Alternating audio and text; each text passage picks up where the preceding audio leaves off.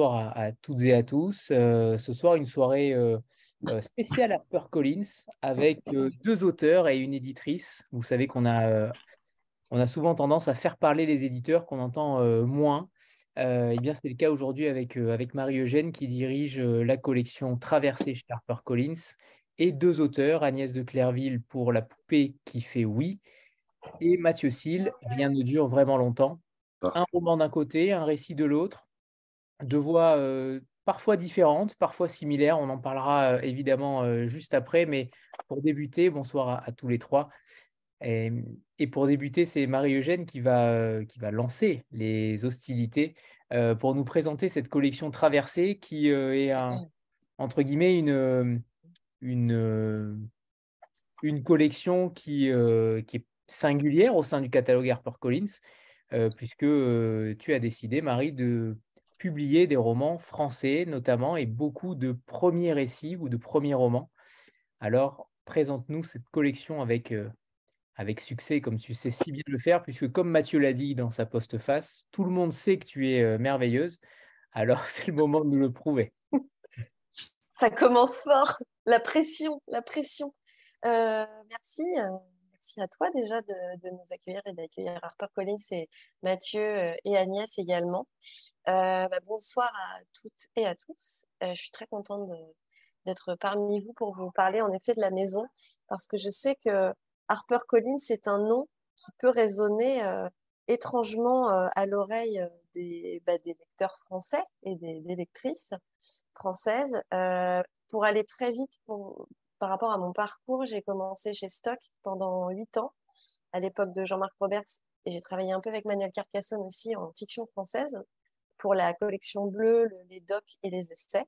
Ensuite, j'ai travaillé quatre ans chez Fleuve Noir, euh, où je me suis aussi occupée du catalogue français en, travaillant davantage le thriller et le polar que je n'avais pas travaillé chez Stock, euh, puisqu'il n'y avait pas de genre chez Stock. Euh, donc voilà, j'ai vécu ces premières années entre une maison un peu généraliste et pas que sur la fiction, et ensuite euh, plutôt sur le genre pour, des raisons personnelles, parce que j'avais envie vraiment de travailler le, travail éditorial justement sur le genre, sur le thriller. Et puis, tout ça va nous mener à traverser. En fait, un jour, on m'a contacté parce que HarperCollins, une maison anglo-saxonne qui a 200 ans d'existence, euh, vous le savez peut-être, aux États-Unis, c'est euh, un des plus grands groupes d'édition, euh, parce qu'HarperCollins décidait de, de s'étendre à plusieurs, plusieurs territoires, plusieurs pays.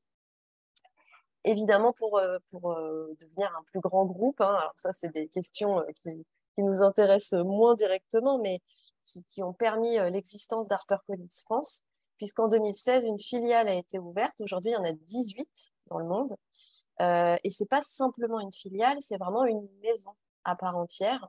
Euh, HarperCollins France ne publie pas tout ce que publie HarperCollins US. De toute façon, il ne pourrait pas, puisqu'HarperCollins, ayant 200 ans, euh, a beaucoup de labels, sous-labels.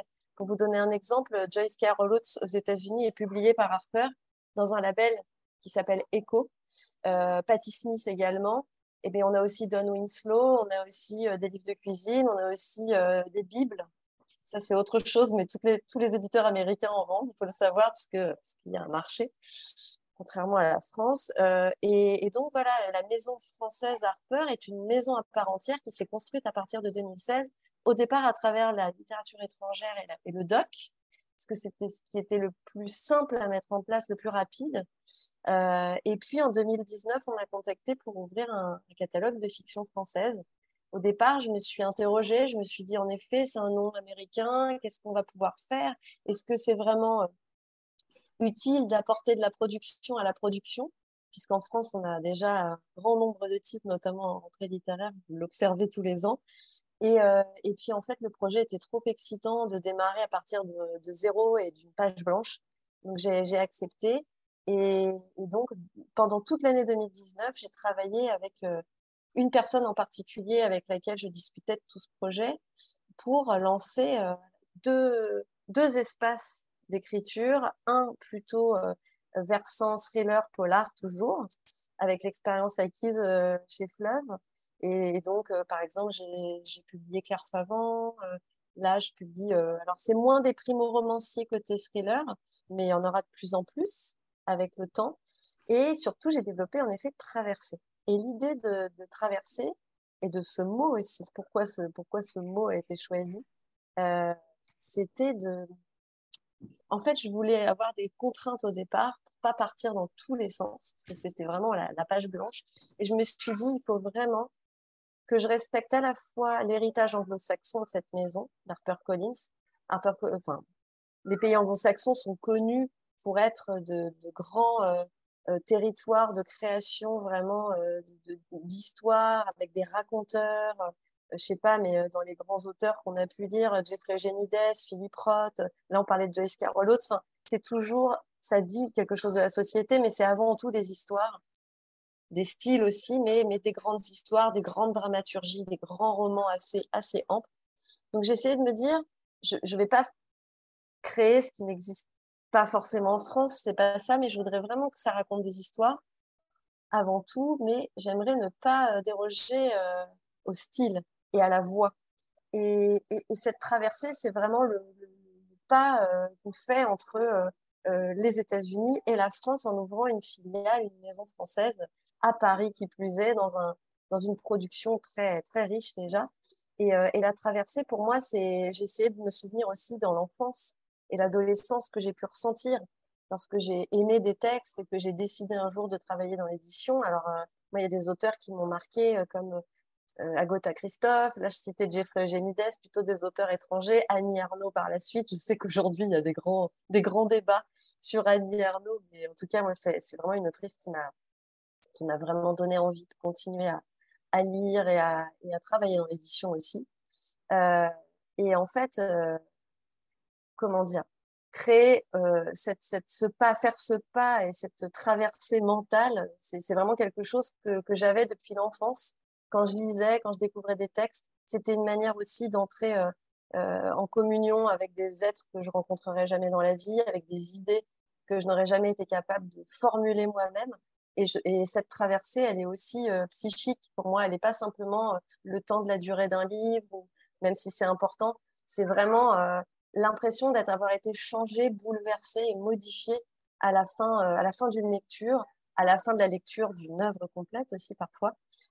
C'était l'idée de la traversée. Alors, ça peut ressembler à un vœu pieux au départ, mais quand on lance une collection, je ne l'avais jamais expérimenté. Il vaut mieux avoir tous les vœux pieux du monde et, tous les idéaux possibles parce que c'est y a plein de moments pendant lesquels on peut se dire mais pourquoi apporter sa pierre à l'édifice? En gros je reviens toujours à la même question mais je pense que quand on est auteur on se pose aussi ce genre de questions euh, et donc toute l'année 2019 a, été utile pour euh, réfléchir à ce projet à, cette surprise dans la traversée il y a l'idée d'éblouissement et, de, surprise euh... Anthony et pardon, je lis en même temps. Et, et donc 2019 a été utile pour chercher les auteurs aussi, travailler à la charte.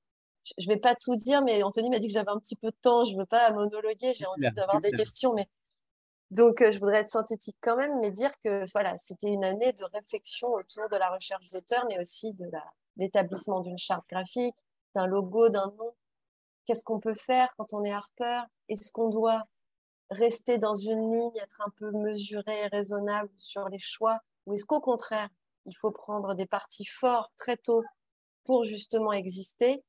Euh, La première chose qui a été décidée, c'était de se dire, on ne publiera pas euh, euh, trop de titres, ce sera une production raisonnée. Et ça, je, je le tiens aujourd'hui, c'est-à-dire c'est maximum 7 à 8 livres par an traversés, parce qu'on a envie d'accompagner chaque auteur pour l'instant, Anthony disait, c'est plutôt des primo-romanciers, et des premiers, des deuxièmes romans.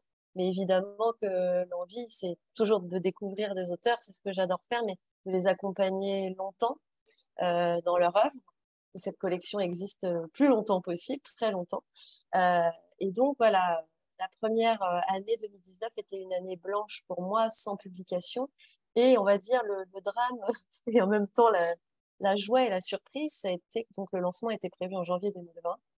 On a publié deux premiers livres, euh, Préféré l'hiver de Aurélie Janin, je ne sais pas si vous l'avez lu ou vu passer, et La science de l'esquive de Nicolas Marisky. Nicolas était un auteur que j'avais publié au préalable chez Fleuve. un auteur qui avait eu un certain succès, qui avait été pas mal comparé à Gian à ses débuts, avec un univers un peu roman noir, etc. Et quand on est arrivé, on a eu tout de suite un super accompagnement des libraires qui a été qui ont été tous très très accueillants, très réceptifs, qui ne se sont pas pincés le nez en se disant mais c'est quoi? Enfin, Moi j'avais une crainte avec le, le côté anglo-saxon et finalement on a eu un tel euh, on a accompli un tel travail notamment avec notre relation libraire euh, de, pèlerinage en France pour accompagner ces deux livres que le lancement s'est très, bien passé. Mais, vous le savez tous, en mars 2020, il y a eu euh, le, le, Covid. Donc, ça a été une année euh, évidemment chahutée pour un lancement. Euh, mais ça ne nous a pas empêché, dès l'année de lancement, d'être repérés, je vous disais, par les libraires, mais aussi avec un titre qui nous a permis d'installer la collection. Et ça, c'est une immense chance parce qu'on sait qu'un succès euh, de littérature, une belle réception. On a beau mettre tout de son côté, avoir un très bon texte et, mettre tous les moyens possibles, on sait que ça n'est pas euh, obligatoire, des choses qu'on n'explique pas. Et là, en septembre 2020, on a publié le livre de Gringe ensemble, On aboie en silence, euh, qui était un, récit littéraire. Et là, je vais revenir à la, à, l'ADN un peu, à l'envie avec Traversée. Mais ça a été un récit littéraire qui a été accueilli vraiment très bien à la fois par la presse, par les libraires, euh, par certains prix, il a été dans certaines sélections. Et puis euh, voilà, ça a été un beau succès à tout point de vue pour nous. Et ça nous a permis de respirer fin d'année 2020, première année de lancement, et de, et de, continuer à publier des auteurs et à, et à faire découvrir des, des voix. Euh, Aujourd'hui, je trouve que c'est représentatif de, rencontrer pour vous euh, Agnès et Mathieu, parce que c'est deux voies que j'aime et j'ai envie d'explorer euh, à travers cette collection, à travers mon métier d'éditrice. Euh, la poupée qui fait oui, Anthony l'a dit au départ, est un roman avec une structure romanesque plus classique, une dramaturgie de, roman, un roman choral, quand rien ne dure vraiment longtemps, est plutôt un récit littéraire. Donc c'est là, il y a vraiment deux veines explorées dans, cette collection. Donc, Gringe et Mathieu Sille, par exemple, sont dans la veine du récit littéraire. Euh, on pourra discuter de ce, terme aussi et, se dire à partir de quel moment on n'est pas dans un témoignage, plutôt dans une œuvre euh, littéraire. Moi, je crois que c'est vraiment la voix qui, fait tout, qui donne tout.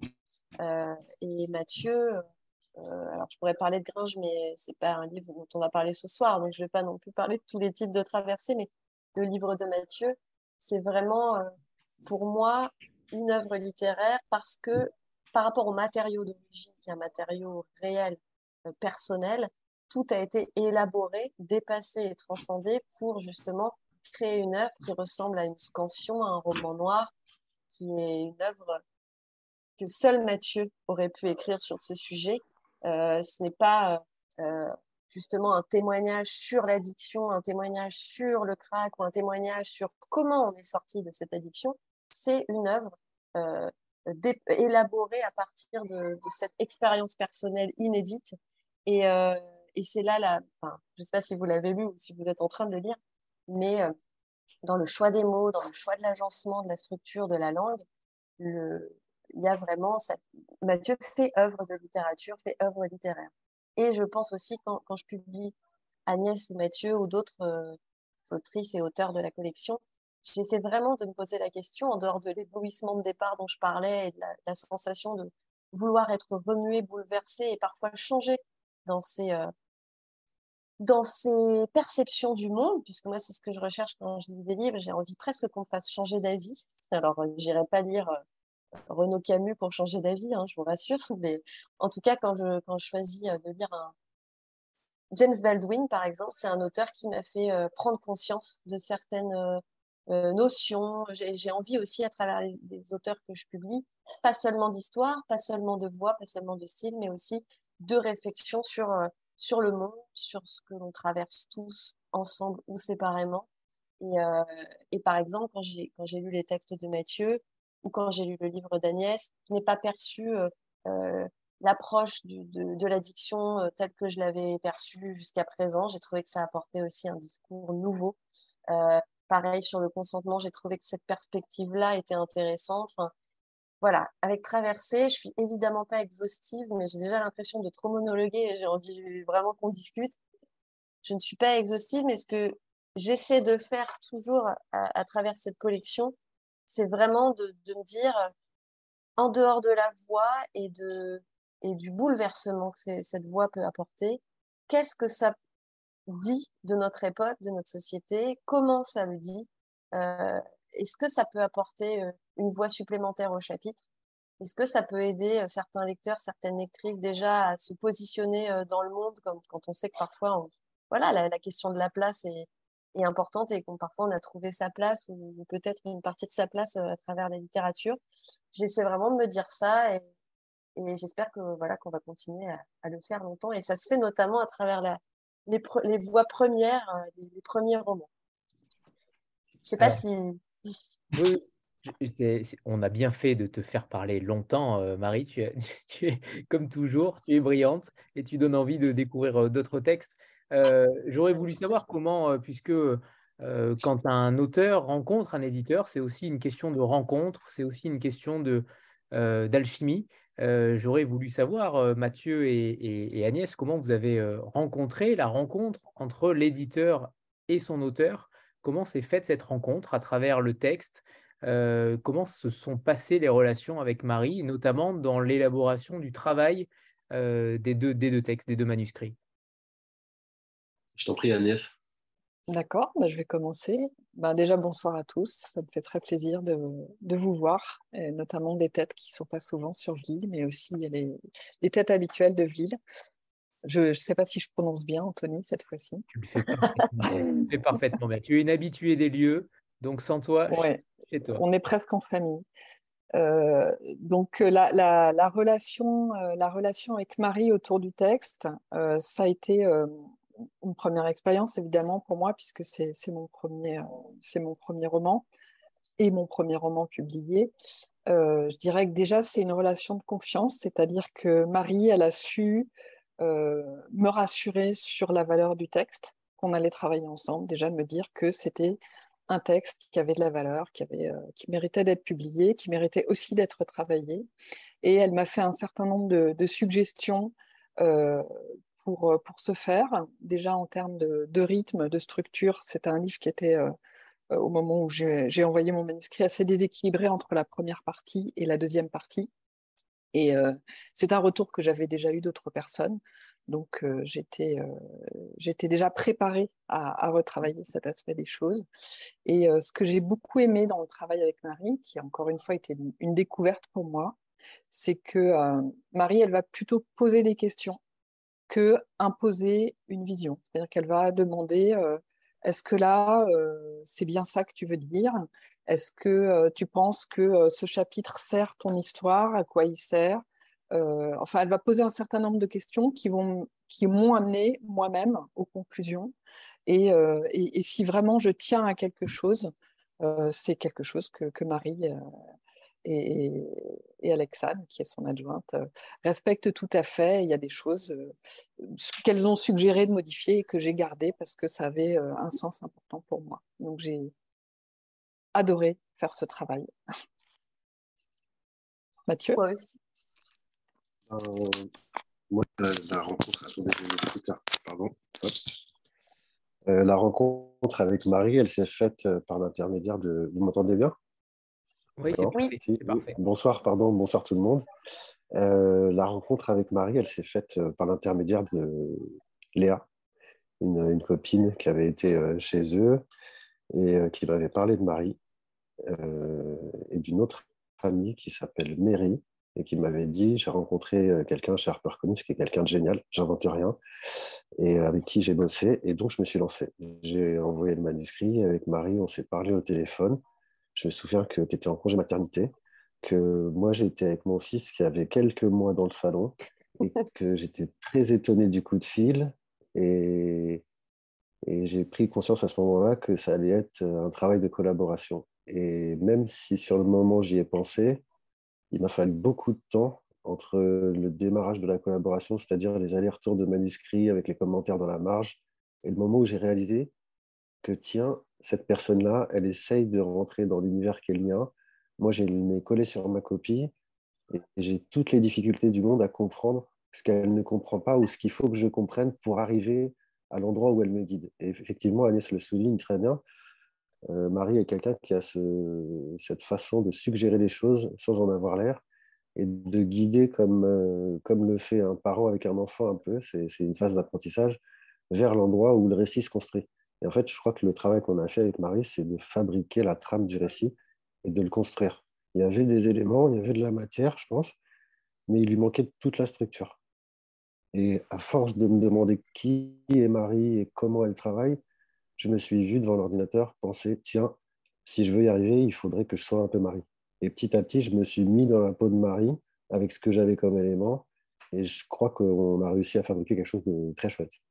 Enfin, je sais pas, tu me diras, Marie. Voilà, moi, je me suis mis dans la peau de Mathieu. ouais, j'ai vraiment eu pas mal de difficultés. Hein. C'était pour moi très difficile d'arriver à, comprendre ce que c'était qu'un récit, d'arriver à comprendre la structure d'un roman, parce que j'avais aucune idée de ce que fait un auteur ou une autrice. Et je crois que c'est ce qui m'a demandé le plus de travail, en fait. Je pense que j'ai dû être un élève euh, assidu, mais laborieux, je, je le crois. Laborieux, hein, on peut dire ça. Non. ça, c'est l'impression. Non, non, mais c'est vrai que, pardon, je me permets d'intervenir, parce que bah, merci déjà à vous deux. Euh, c'est super. Euh, c'est des mots qui, qui, sont très touchants et, euh, nous, enfin pour un éditeur, c'est un vrai bonheur de travailler sur des matériaux aussi déjà aboutis et avancés. Hein. C'est vraiment deux façons de travailler différentes avec Agnès et Mathieu. C'est le bonheur de ce métier aussi, c'est qu'à chaque auteur, il y a une nouvelle façon de travailler. Mais c'est moi, toi Mathieu, je me, je me, souviens que tu t'es... Enfin, faut, voilà, faut trouver une manière de travailler à chaque fois. Ça peut prendre du temps, en effet. Et même moi, voilà, ça, ça tâtonne. Euh, euh, il faut se mettre dans la peau de l'auteur pour ne pas euh, travestir le travail, le détériorer en voulant l'améliorer, parce que ça, c'est, on le sait, en voulant trop bien faire les choses, parfois, bah, en fait, on, on, peut saccager des parties du texte, ça, arrive. Hein. et en fait, le, vrai bonheur, c'est de, ben voilà, quand on arrive au bout de ces textes et qu'on on est tous très contents de, de ce qui, ce qui a abouti euh, pour une publication, c'est quand on a réussi un peu à se mettre dans la peau euh, les uns des autres. Hein. Il y a un peu de ça, c'est vrai. Et surtout que parfois, on ne on se connaît pas depuis euh, 10 ans, 15 ans. Alors, c'est peut-être mieux d'ailleurs.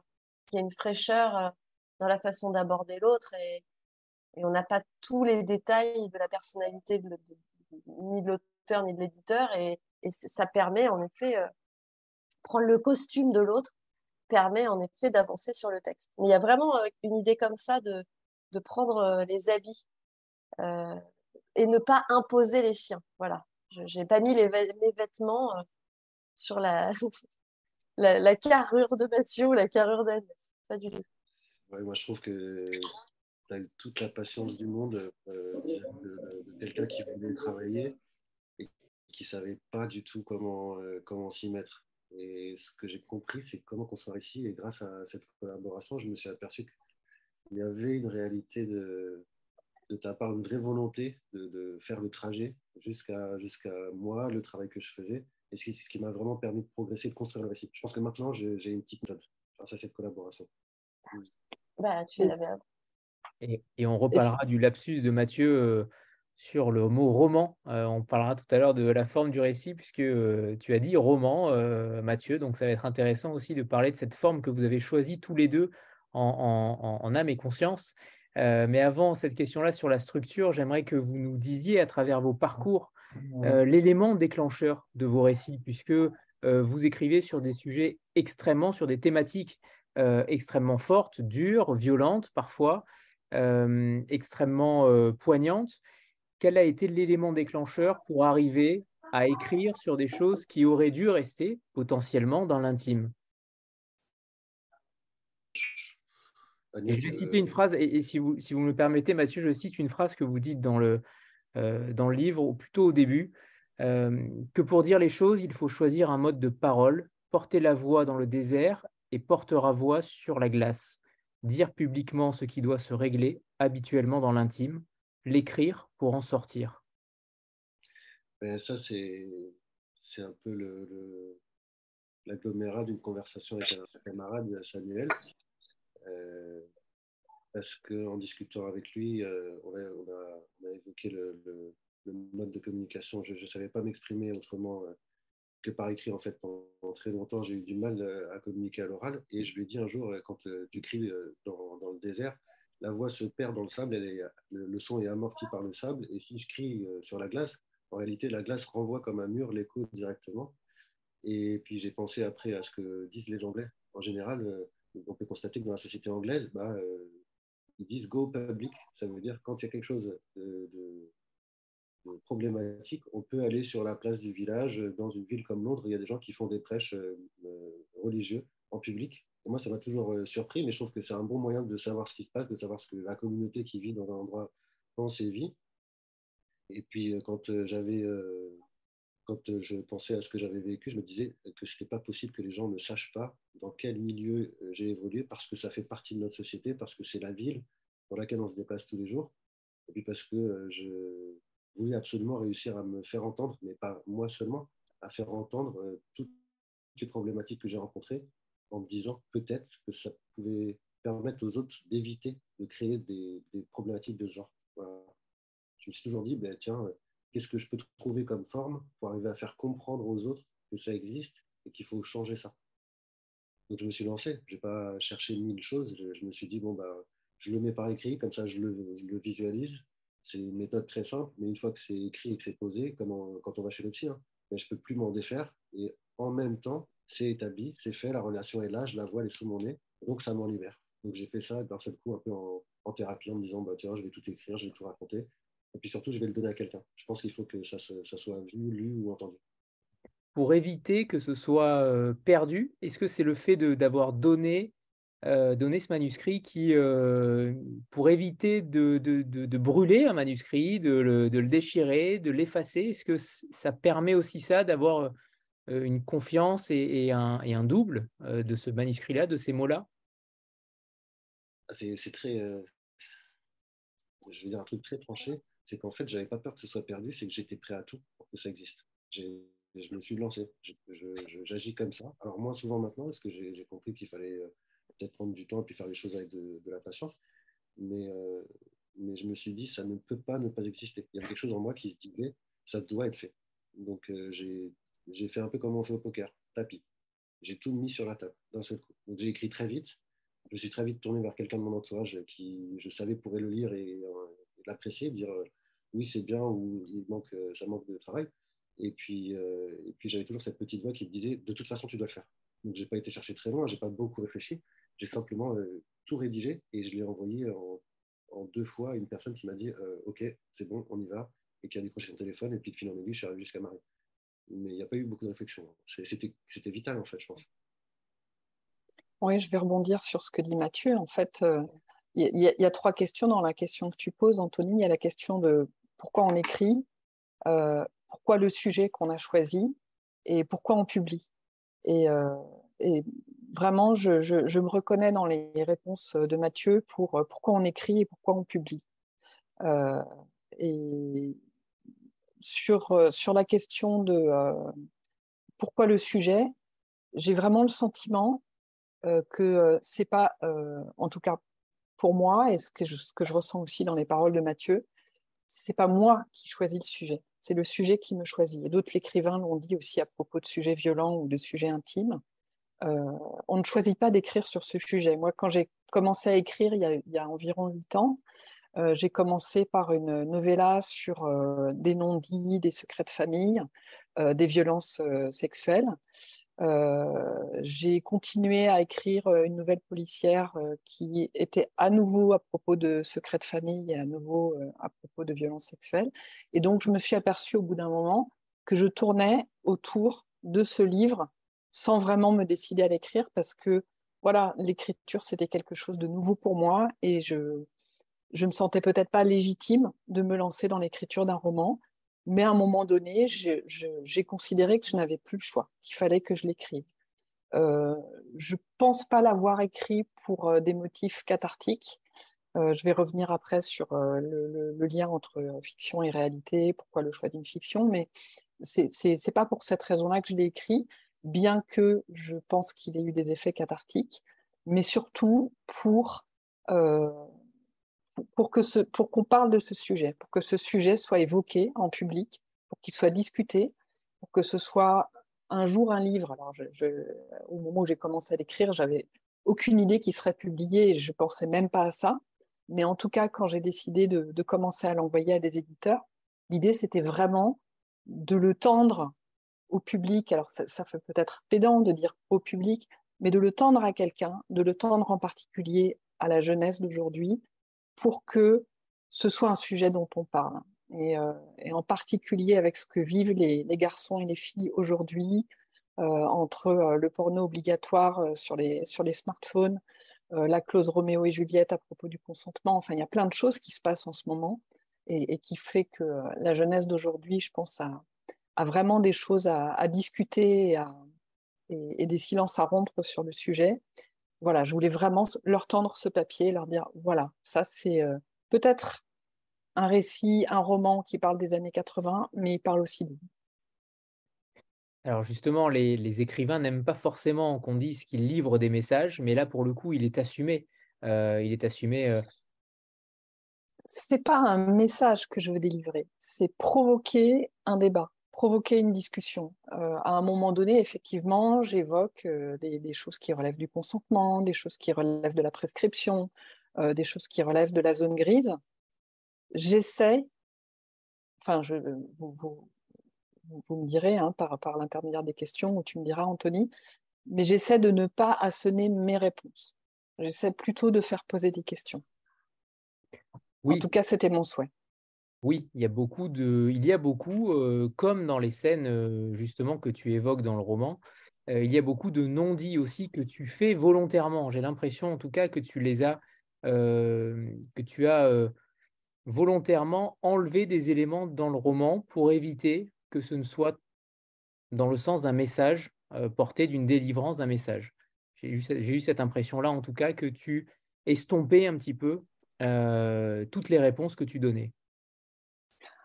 Alors, ces réponses, elles n'ont jamais été présentes dans le roman. Marie me confirmera ou infirmera peut-être, mais moi, j'ai n'ai pas le sentiment du tout que le retravail a été sur ce plan-là. C'est-à-dire que dans la euh, première version que j'ai envoyée à Marie, euh, je ne pense pas qu'il y avait plus de démonstration ni de, ni de réponse. Il y avait simplement un déséquilibre dans la structure entre la première partie qui amène à comprendre ce qui se passe pour Ariel et la deuxième partie qui, euh, qui creuse le sujet. Donc, euh, pour, moi, ça a toujours été clair que je ne voulais pas apporter de réponse. Ou en tout cas, pas de réponse évidente, on va dire. Et Mathieu, quant à toi, euh, alors le message pourrait être euh, ne fumez pas de crack, mais ce serait trop réducteur et je serais en désaccord total avec Virginie Despentes sur sa formule, parce que pour moi, c'est un roman, un récit au-delà du crack, au-delà de tout cela, c'est aussi un récit sur sur l'enfance, sur l'adoption, sur l'abandon, sur la misère d'une société, sur l'économie souterraine. il y a quand même différents sujets dans, ton livre, mais le message, est-ce qu'il y avait un message derrière ce que tu voulais écrire? Ça, c'est une question à laquelle j'ai du mal à répondre parce que j'ai jamais pensé vouloir délivrer un, message. Au fur et à mesure des, interventions, des rencontres, finalement, je me dis, bah si, il y en a un, il y a un message d'espoir, mais euh, lequel est-il précisément? Je ne sais pas, je pourrais dire un truc un peu bateau, euh, type euh, bah, profiter de la vie, vivre la vie, parce que c'est important, mais je ne me vois pas comme porteur d'un message. Je l'ai fait pour que ce roman puisse se passer de main en main et qui raconte une histoire qui se vit et qui existe depuis, je pense que la société moderne existe, et que moi, je me suis fait porte-parole de ce parcours de cette enfance que j'ai eue, de la personne que je suis et de ce que je suis dans notre société. Puisque Agnès, euh, Agnès euh, aurait aimé justement euh, offrir à sa fille le jour de ses 16 ans son livre. Mathieu, est-ce que justement il y a aussi ce, ce, message par rapport aux enfants, par rapport à la, future génération, à celle qui, qui, tombe dans l'oubli ou qui tombe dans... Vous le dites à un moment donné au début du livre, vous dites qu'il y a cette rupture avec le monde adulte. Elle est frappante, cette rupture avec le monde adulte, dès l'âge de 10 ans. Euh, c'est quand même quelque chose de, frappant qu'on ne voit pas forcément tous les jours et en même temps, je suis persuadé que dans certains quartiers, oui, euh, ça existe toujours qu'à 10, à 10 ans, un enfant perd le lien avec la société adulte et se rebelle et, se, et va tout simplement dans des sphères qui ne sont pas forcément de cet âge-là. Euh, ouais, je pense que ça existe dans toutes les sphères. Je pense que peu importe le quartier ou la ville ou la campagne dans laquelle on grandit, je me suis dit petit à petit que en fait, c'était le boulot des adultes de ne pas perdre les gamins et que c'était la responsabilité des adultes. Mais j'ai pas beaucoup de recul non plus là-dessus. Et euh, je ne veux pas offrir ce bouquin à ma fille pour ses 16 ans. Il se trouve que j'ai une fille qui a 15 ans et qu'elle est déjà au courant de toute cette histoire parce que c'est aussi une partie de la sienne. Par contre, euh, oui, je pense très fort que notre société comporte des zones euh, grises, comme dit Agnès, et que ce que je peux faire, moi, à l'endroit où je suis, c'est dire ce que j'ai vu, un peu comme un journaliste, et raconter ce qui s'y passe, tout en, y avant, tout en sachant que j'y étais, que j'y ai vécu, et que ben, voilà, j'ai cette légitimité. Par contre, euh, je fais ça au même titre que quelqu'un qui irait dans un pays étranger et rapporterait ce qui se passe euh, avec des photos. Je ne me suis pas vu dire à travers ce bouquin, bah tiens, voilà, il se passe ça, il faut que ça change mais c'est ce que je ressens. Donc, très franchement, je l'ai écrit en me disant, ben ouais, euh, en tant que personne qui l'a vécu, je le fais, je le dis, parce que ça ne peut pas rester secret, ça ne peut pas rester euh, incompris et ça ne peut pas continuer d'exister dans la forme que ça a. Si au moins ça permet aux gens de s'ouvrir les yeux et de s'ouvrir l'esprit là-dessus, j'aurais fait à l'endroit où je suis ce que je peux faire. Mais ça me semblerait déplacé de venir dire euh, ou de se poser là comme ça et essayer d'expliquer à une société toute entière qu'il euh, faut changer les choses et que le monde va mal et que parce que le monde va mal, cette, euh, cette toxicomanie ou les gens qui représentent ce monde-là dans la rue, qui sont visibles et invisibles à la fois, il faut les aider. Il y a des gens dont c'est le boulot, moi je ne serai jamais cette personne. J'ai rapporté un discours et une expérience. je pense que ça, va rester comme ça. Très bien. Euh, deuxième lapsus sur le mot roman. Alors, c'est le temps d'évoquer justement la forme de, de, vos deux livres. Euh, c'est un choix fort en réalité, euh, le choix du récit, du roman, puisque euh, la notion de réalité, la notion de légitimité, parfois peut poser problème. Quelle a été votre, votre envie particulière pour, pour tous les deux, et notamment pour Agnès, puisque c'était encore peut-être plus délicat de choisir entre le récit et le roman, mais j'imagine que pour des raisons juridiques notamment, il y a dû forcément y avoir une partie romancée. Mais expliquez-nous ce choix euh, que vous avez fait en sélectionnant un roman, un récit d'un autre côté Agnès. Euh, pour moi, ce qui était, euh, très très vite, plusieurs voix se sont fait, se sont entendre sous, ma plume. C'est-à-dire que très très vite, je ne voulais pas qu'on entende Cariel. Déjà, il m'était important de faire entendre euh, la, vision d'Ariel à 16 ans, la vision de sa mère, euh, qui est à ce moment charnière euh, où, les enfants entrent dans la grande adolescence, entrent dans la vie de, jeunes adultes, éventuellement dans la sexualité, avec toutes les, toutes les peurs et tous les questionnements et tous les ressassements qui peuvent survenir à cet âge pour des parents, pour une mère comme pour un père. Hein. mais je voulais aussi qu'on ne soit pas enfermé dans cette, euh, dans cette dualité, euh, dans cette relation mère-fille. Et, euh, assez vite, d'ailleurs, je crois que j'ai commencé par écrire un chapitre de Françoise qui ne s'est finalement pas retrouvé en premier, qui s'est retrouvé à un autre endroit du, livre. Mais Françoise et Mowgli sont deux personnages qui peuvent paraître secondaires dans le, livre, mais qui pour moi sont extrêmement importants dans le sens où il donne à voir d'autres points de vue sur l'histoire d'Ariel, euh, d'autres points de vue sur l'adolescence, euh, d'autres points de vue sur euh, le, libre arbitre qu'on peut avoir par rapport à tous ces sujets. Et, c'était vraiment important pour moi de, faire entendre ces, différentes voix. Et c'est voilà, ça n'aurait pas été possible sur le ton d'un récit. Et, même si euh, on pourrait dire que la voix d'Ariel, c'est le récit, euh, comme tu l'as souligné, Anthony, euh, à partir de, faits réels, hein, puisque la, postface est assez claire là-dessus. J'ai vraiment voulu faire une fiction pour qu'on entende ces différentes voix et qu'on les entende résonner avec la force d'une première personne du singulier à chaque fois. Alors, je rebondis sur le personnage de Françoise, puisque en effet, c'est la seule qui n'est pas directement impliqué euh, qui a un regard, euh, alors directement impliqué, c'est peut-être un... non, je ne vais pas dire ça, mais en tout cas qui a un regard extérieur dans toutes les situations et, et, qui n'a pas ce, comment dire, c'est la seule qui est à part. J'ai l'impression que c'est un personnage qui est vraiment à part, contrairement à tous les autres qui sont impliqués physiquement, qui sont impliqués moralement. il y a quand même quelque chose à part pour cette Françoise. Il, sort d'où ce personnage? Il est, il est si particulier, j'ai l'impression que tu l'as façonné spécialement pour ce roman en réalité. Il n'aurait pas pu apparaître ailleurs.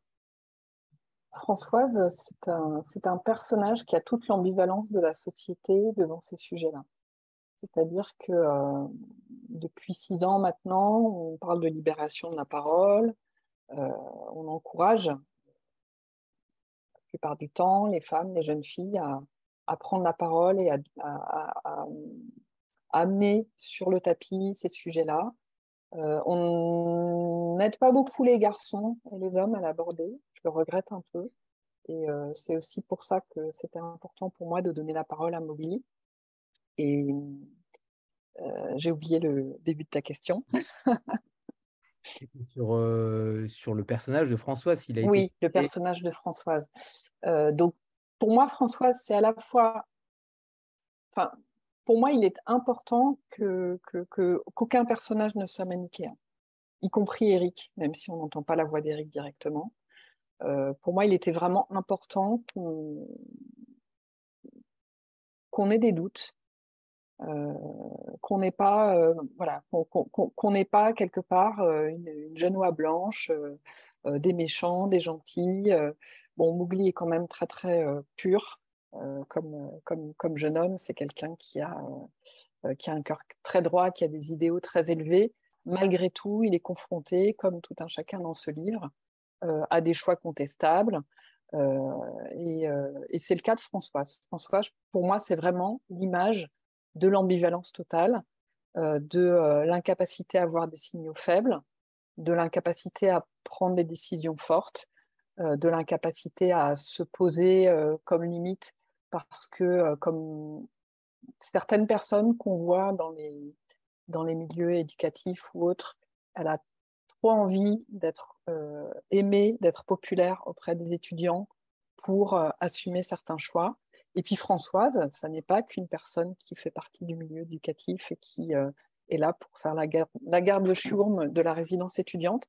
C'est aussi euh, une mère divorcée, une mère moderne, qui est confrontée à l'entrée euh, dans la sexualité de sa fille et qui ne fait pas toujours non plus les bons choix sur ce plan-là. voilà, qui est confrontée à sa propre ambivalence sur ces sujets-là. Elle a envie d'être une mère moderne, mais est-ce qu'elle y arrive toujours? À un moment donné, elle écoute dans sa voiture une chanson que j'aime pas spécialement, mais qui me paraissait bien euh, refléter cette, cette, ambivalence euh, des femmes des années 80. Être une femme libérée, tu sais, c'est pas si facile.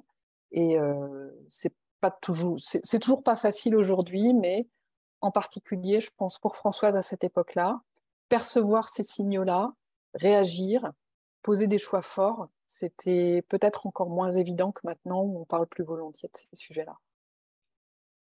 Mathieu, sur la forme du, récit, le choix du récit, surtout le choix du récit, de ne pas l'avoir euh, euh, romancé. Euh, le choix de ne pas l'avoir romancé, c'est le choix d'assumer complètement ce que, ce que je suis dans la société. Parce que le parti pris, c'était d'arriver à exprimer, le parti pris, c'était de dire la vérité. Et j'ai essayé autant que possible de me rapprocher d'une vérité, peut-être euh, qui est seulement peut-être la mienne, mais euh, sans passer par le détour d'inventer un personnage. C'était trop criant en moi, c'était trop présent pour que je me demande, euh, ne serait-ce qu'un instant, si j'allais fabriquer des personnages. Peut-être que la prochaine fois, je vais fabriquer des personnages et que ça me permet de construire autre chose pour dire d'autres choses. Mais cette fois-ci, j'ai décidé d'aller le plus près possible du, du but. Et j'ai utilisé ce que j'avais comme matériau en moi, c'est-à-dire euh, des codes littéraires. Je pense que j'ai glissé ici, là, des références soit à des chansons, soit à des films, soit à des formes qui sont, euh, qui sont ce que j'ai vécu et traversé en me disant c'est peut-être les codes que j'ai, est-ce que je peux les transmettre aux autres? Et en même temps, je fais le test de savoir si euh, ce qu'on va me renvoyer, c'est que les autres les comprennent. Et à ce moment-là, je me sens installé à une place qui dit que c'est la mienne, de fait. Ça m'a permis de me centrer. Parce que j'ai toujours cherché à adapter, j'ai toujours cherché à comprendre et puis à être euh, en correspondance avec euh, soit ce qu'on attendait de moi ou soit ce que je pense qu'il faut être dans la société. Et en fabriquant ce récit, je me suis vu décrire et peut-être parfois choisir de raconter les choses comme dans un roman, entre guillemets, parce que je n'ai pas de définition précise du roman, mais euh, parce qu'il fallait sublimer, j'ai choisi la forme du récit. Je me suis dit, tiens, bah, je le ressens comme ça, c'est douloureux, donc je vais en faire un récit qu'on peut s'approprier complètement. Et le but, c'était que les autres puissent s'en emparer complètement et de vérifier qu'ils puissent euh, m'échapper. Et de temps en temps, d'ailleurs, je me demande un petit peu où il est, comment il va ce bouquin, et, je lui demande des nouvelles. Est-ce que justement vos deux premières expériences de roman et de récit, on va les appeler romans pour être plus simple, est-ce que vos deux premières expériences ont changé quelque chose en vous? Est-ce qu'elles ont, est-ce que c'est le départ d'une nouvelle existence?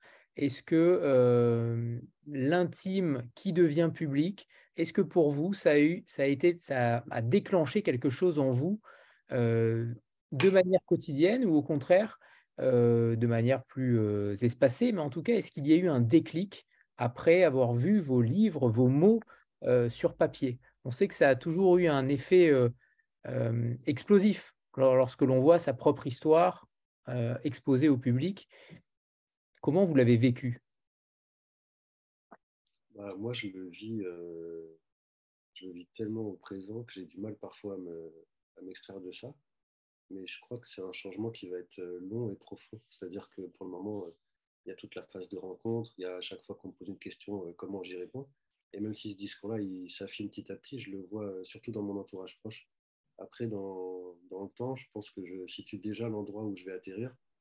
Et je crois que ça va être une réflexion qui va mûrir. Je dirais que c'est c'est un travail de fond qui, s'est créé chez moi et que ça me permet d'être sûr que je vais écrire. Ça, c'est la première étape. Euh, ce que ça fait chez les autres, ben, je crois que je suis assis et que je vais attendre euh, le plus de retours possible avant de me prononcer là-dessus. Mais en soi, euh, je suis soulagé. Je pense que là, définitivement, je me dis, bon, bah, ça c'est fait. Et il y aura une autre partie de moi qui se dit, il y a vachement de travail à faire en fait, parce que ça a mis au jour pas mal de, choses et que ça me, ça me pousse encore plus à aller chercher profond dans un sujet ou un autre. Ça m'a donné envie de fabriquer un second récit et je m'attelle à chercher le, point où les gens vont se dire Ah, tiens, ça c'est réel, ça c'est tangible et je peux me l'approprier et le monde est comme ça et ça fonctionne comme ça. J'ai presque envie de me dire Ce travail d'écriture, euh, je vais en avoir besoin toute ma vie parce que c'est ça qui va me faire percevoir le réel. C'est presque un espèce de filtre dont j'ai besoin pour pouvoir comprendre le monde qui m'entoure. Donc je le fabrique, je le publie et puis après je me rends compte au travers des autres de ce que c'est réellement. C'est-à-dire que j'ai presque besoin de créer pour comprendre le monde qui m'entoure. Je crois que c'est ça. Agnès, c'est très bien résumé en tout cas.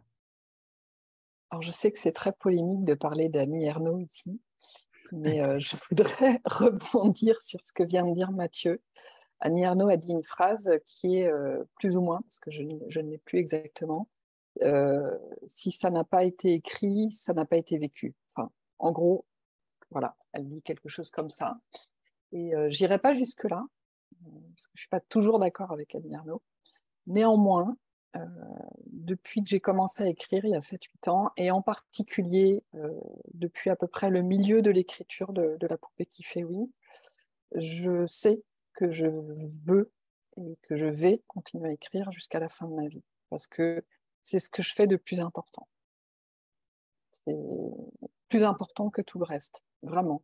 Ça pose un certain nombre de problèmes hein, au niveau familial, au niveau professionnel, etc. Mais je, je, considère que c'est maintenant ce que je fais de plus important. Donc, euh, ça a la première place dans ma vie. Euh, et je me débrouille que ça ait la première place. C'est pas toujours facile, notamment en période de lancement. Par exemple, en ce moment, je n'arrive pas à écrire parce que euh, voilà, les, rencontres, les, tout ce qui est autour du, lancement de la poupée qui fait oui euh, me replonge en fait. Euh, à chaque rencontre, on replonge dans les racines euh, de ce qu'on a écrit, de pourquoi on l'a écrit, qu'est-ce que ça provoque en nous, qu'est-ce que ça provoque dans les autres. Et on n'a jamais fini, en réalité, de redécouvrir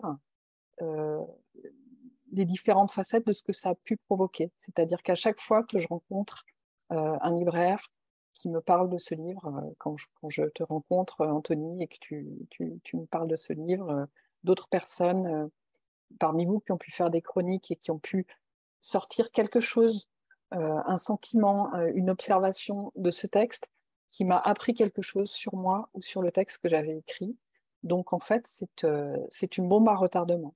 C'est peut-être plutôt une grenade avec plein de petits morceaux qui, qui explosent au ralenti, qui miroitent et qui me font voir une nouvelle facette de l'histoire. Mathieu, arrête de m'envoyer des messages parce que du coup, ça me déconcentre quand je suis en train de répondre à la question. Et voilà, et je sais plus ce que je voulais dire, du coup. Bravo Mathieu, bravo. Alors, je rebondis sur ça, sur ce. en fait, ce qui m'a beaucoup frappé dans vos deux livres, c'est l'honnêteté, le courage et surtout la lucidité. Notamment pour Mathieu, la lucidité avec laquelle vous arrivez à décrire ce qu'il vous arrive euh, pour tous les deux, de manière crue et directe pour Mathieu et de manière plus postérieure pour Agnès, quand tu as justement dû nommer les choses, parce que c'est ça le, peut-être le, le fondement même de ce livre-là, c'est d'avoir pu nommer les choses des années plus tard. Comment on écrit avec autant de, justesse sur ce que l'on a vécu? Est-ce qu'il faut se dénuder totalement ou au contraire euh, placer quelques limites? Est-ce qu'il vous reste quand même quelques limites quand vous écrivez? Bah, Moi, je limite euh, tout, ce que j'ai dit sur moi et tout ce que j'ai dit de moi. Je l'ai regardé et j'ai vu où ça me mènerait si je continuais à faire autre chose que de le regarder, c'est-à-dire le vivre. Donc, euh, c'est très important. Hein. le dire, ça m'a permis de l'extérioriser mais j'ai surtout cherché à être dans le moment, dans le sentiment, à l'endroit où j'écris pour fabriquer ce récit. C'est-à-dire que l'expérience que j'ai m'a souvent envoyé dans des zones où je savais plus être moi-même et c'est ce que j'ai fait pendant suffisamment longtemps pour me dire là je suis moi, à l'endroit où je suis c'est l'écriture et tout ce qui sort c'est réel, c'est le propos et il n'y a que ça qui compte. Donc j'ai essayé d'être au plus près et en fait euh, j'ai même peut-être réussi par moments à m'enlever de l'endroit où on se pose des questions. C'est-à-dire que euh, la pulsion, la vitalité avec laquelle j'écris, c'est l'endroit où je suis qui dit et il n'y a que ça à faire. Il n'y a que dire qui compte. je pense que c'est ça qu'on sent dans l'écriture. Après, je le relisais en me disant euh, qu'est-ce que vont penser les autres et j'ai arrêté tout de suite parce que je pense que c'est le premier jet qui est bon, que quand on relit une fois et qu'on a corrigé deux, trois fautes d'orthographe, il faut se lancer. Et j'écris comme ça en fait. C'est ma façon de, de créer. C'est très instinctif. je crois que c'est mon, mon, outil principal pour écrire. J'ai vécu suffisamment de choses, j'ai été euh, suffisamment différent de ce que je suis au quotidien pour m'observer. J'ai travaillé sur moi, j'ai été euh, discuter avec des gens, je les ai écoutés. Et en faisant ça, je me suis aperçu que ça me renvoie toujours à moi et à ce que je suis. Donc, je l'ai mis à l'extérieur. Et en fait, euh, la limite, bah, c'est l'extérieur maintenant. C'est plus moi. Je suis quelqu'un qui n'a pas de filtre. Je ne sais pas être dans une autre forme que comprendre et répondre instantanément. Mais écrire, ça m'a permis de filtrer toutes les réponses qu'on me renvoie. Donc maintenant, j'ai un extérieur. C'est le livre. C'est un peu naïf comme, euh, réflexion, mais je, crois qu'il a fallu que j'arrive à l'âge que j'ai maintenant pour arriver à faire ça. Et euh, une petite idée qui me trotte tout le temps à la tête et qui revient, ce serait presque une formule magique, c'est d'arriver à faire ça le plus tôt possible. J'ai beaucoup d'admiration pour les gens comme Agnès, euh, Marie, qui arrivent à fabriquer du cadre et à inscrire les choses dans le cadre. Moi, je suis quelqu'un qui va tout de suite aller toucher le bord du cadre. Donc après, il faut que je revienne au centre pour voir où est la limite. Et je crois que le bouquin a fabriqué ça. Je réponds un peu à la question d'avant maintenant. Et je crois que c'est ce qu'a fait le livre. Euh, Marie, tu, as le cadre. Voilà. tu as un nouveau surnom, Marie, le cadre. Le cadre. Le cadre. Et ce qui est, ce qui est ouais, bah, le rôle, euh, je pense, quand même, de l'éditeur. Oui? Bah, Marie, moi, pour moi, c'est une, une, espèce de fée couturière parce que c'est vraiment le travail qu'on a fait. Alors ici, à relier les parties du bouquin. C'est vraiment le truc où je me suis dit, ah, bah écoute Mathieu, il va falloir euh, peut-être euh, complètement écouter et complètement faire confiance. confiance. Et c'est là où ça a basculé entre nous. Je me suis dit, laisse-toi faire. Elle sait ce qu'elle fait. Et même dans les endroits où je, sens qu'on on a des parcours différents, d'où le nom de la collection qui est très chouette, je trouve. Traverser, bah, ça veut dire relier un point à un autre. Il faut faire le trajet. Et Marie, elle a ce truc-là. Elle arrive à relier les parties, à comprendre ce qu'il va falloir adresser à tout le monde Et je pense que c'est pour ça que ça a fonctionné. Moi, j'appelle plutôt la couturière. mais, non, mais je rebondis, je me permets sur le mot de traverser parce que c'est agréable de l'entendre définir par un auteur on parle de, points à relier, qui était une grande passion dans l'enfance. Je ne sais pas pour vous, j'adorais relier les points. Mais, mais en fait, dans Traverser, ce qui est aussi important, et là on le voit à travers le discours, je trouve, d'Agnès et, son roman et celui de Mathieu, on a deux personnalités très différentes, des parcours très différents en apparence, mais la traversée relie vraiment. Il y a vraiment l'idée euh, de, relier. Euh, euh, tu parles de cadre et de marge, mais en tout cas, euh, c'est important la notion de marge dans chacun des livres publiés dans cette collection. Peu importe euh, de quel euh, point on se trouve par rapport à, la frontière et à cette marge. Et, je crois vraiment, j'espère, en tout cas, même les auteurs entre eux, j'ai l'impression qu'il y, a, des liens qui se créent entre certains auteurs et, on pourrait le dire dans plein de collections, mais il y a vraiment l'idée de, relier et d'essayer de faire en sorte que certains mondes qui ne seraient, se seraient peut-être pas côtoyés, en tout cas, en tout cas à travers la littérature, comme à travers la musique, souvent à travers le cinéma, certains mondes peuvent enfin se, côtoyer. Je suis d'accord et je dis un bon, bonsoir particulier à Sophie Pointurier, dont certains ont peut-être lu ah La femme périphérique et qui est connectée avec nous. Ah on accueille Bon appétit. et on accueille aussi tous ceux qui n'ont pas changé d'heure euh, et qui viennent d'arriver. Euh, ah, c'était le changement d'heure en France, d'accord. Et je voudrais juste rebondir quand même sur la question parce que euh, Mathieu a parlé de vérité tout à l'heure et euh, toi, Anthony, tu as, tu as posé la question de, de, limite. Et ça peut paraître bizarre, mais y compris avec un roman et une fiction à quatre voix, le premier jet, en tout cas, et bien sûr qu'après il est retravaillé, euh, le premier jet n'a aucune limite. C'est-à-dire que je suis vraiment dans la peau de chacun des quatre personnages et je les vis. Et euh, on pourrait croire, évidemment, euh, étant donné les, faits dont sont issus cette, cette, fiction, que je ne me retrouve que dans Ariel. C'est pas vrai. J'ai aussi beaucoup de moi dans Inès, beaucoup dans Mowgli, beaucoup dans Françoise. Et à chaque fois, je trouve que c'est un petit peu la magie d'écrire à, la première personne. Je ne sais pas si, si, ça marchera euh, dans ce que j'écrirai ensuite à, d'autres personnes, mais je me vis vraiment comme sans limite dans la peau de chacun de ces quatre personnages au moment où j'écris. Et voilà. je ne sais pas si. La première personne du singulier, il fait pour beaucoup, euh, en effet, puisque chaque personnage parle de lui à la première personne. C'est vraiment des voix, quatre voix différentes, Mouli, Ariel, Inès, sa mère et Françoise, où, où tu les fais parler réellement. Ils sont, ils sont totalement incarnés, alors que tu aurais très bien pu prendre différents points de vue omniscients ou, en tout cas avoir, un schéma narratif différent. Là, pour le coup, c'est vraiment du, Edge of Tomorrow, hein, où chaque, chaque, chaque, chaque acteur, chaque personnage prend la parole et en effet livre son discours, sa vision des choses, qui est forcément parfois différente euh, selon qu'on se trouve euh, acteur ou, euh, ou spectateur. Sandra, c'est à toi. Oui, bonsoir tout le monde. Euh, bonsoir Marie, Agnès et, euh, Mathieu.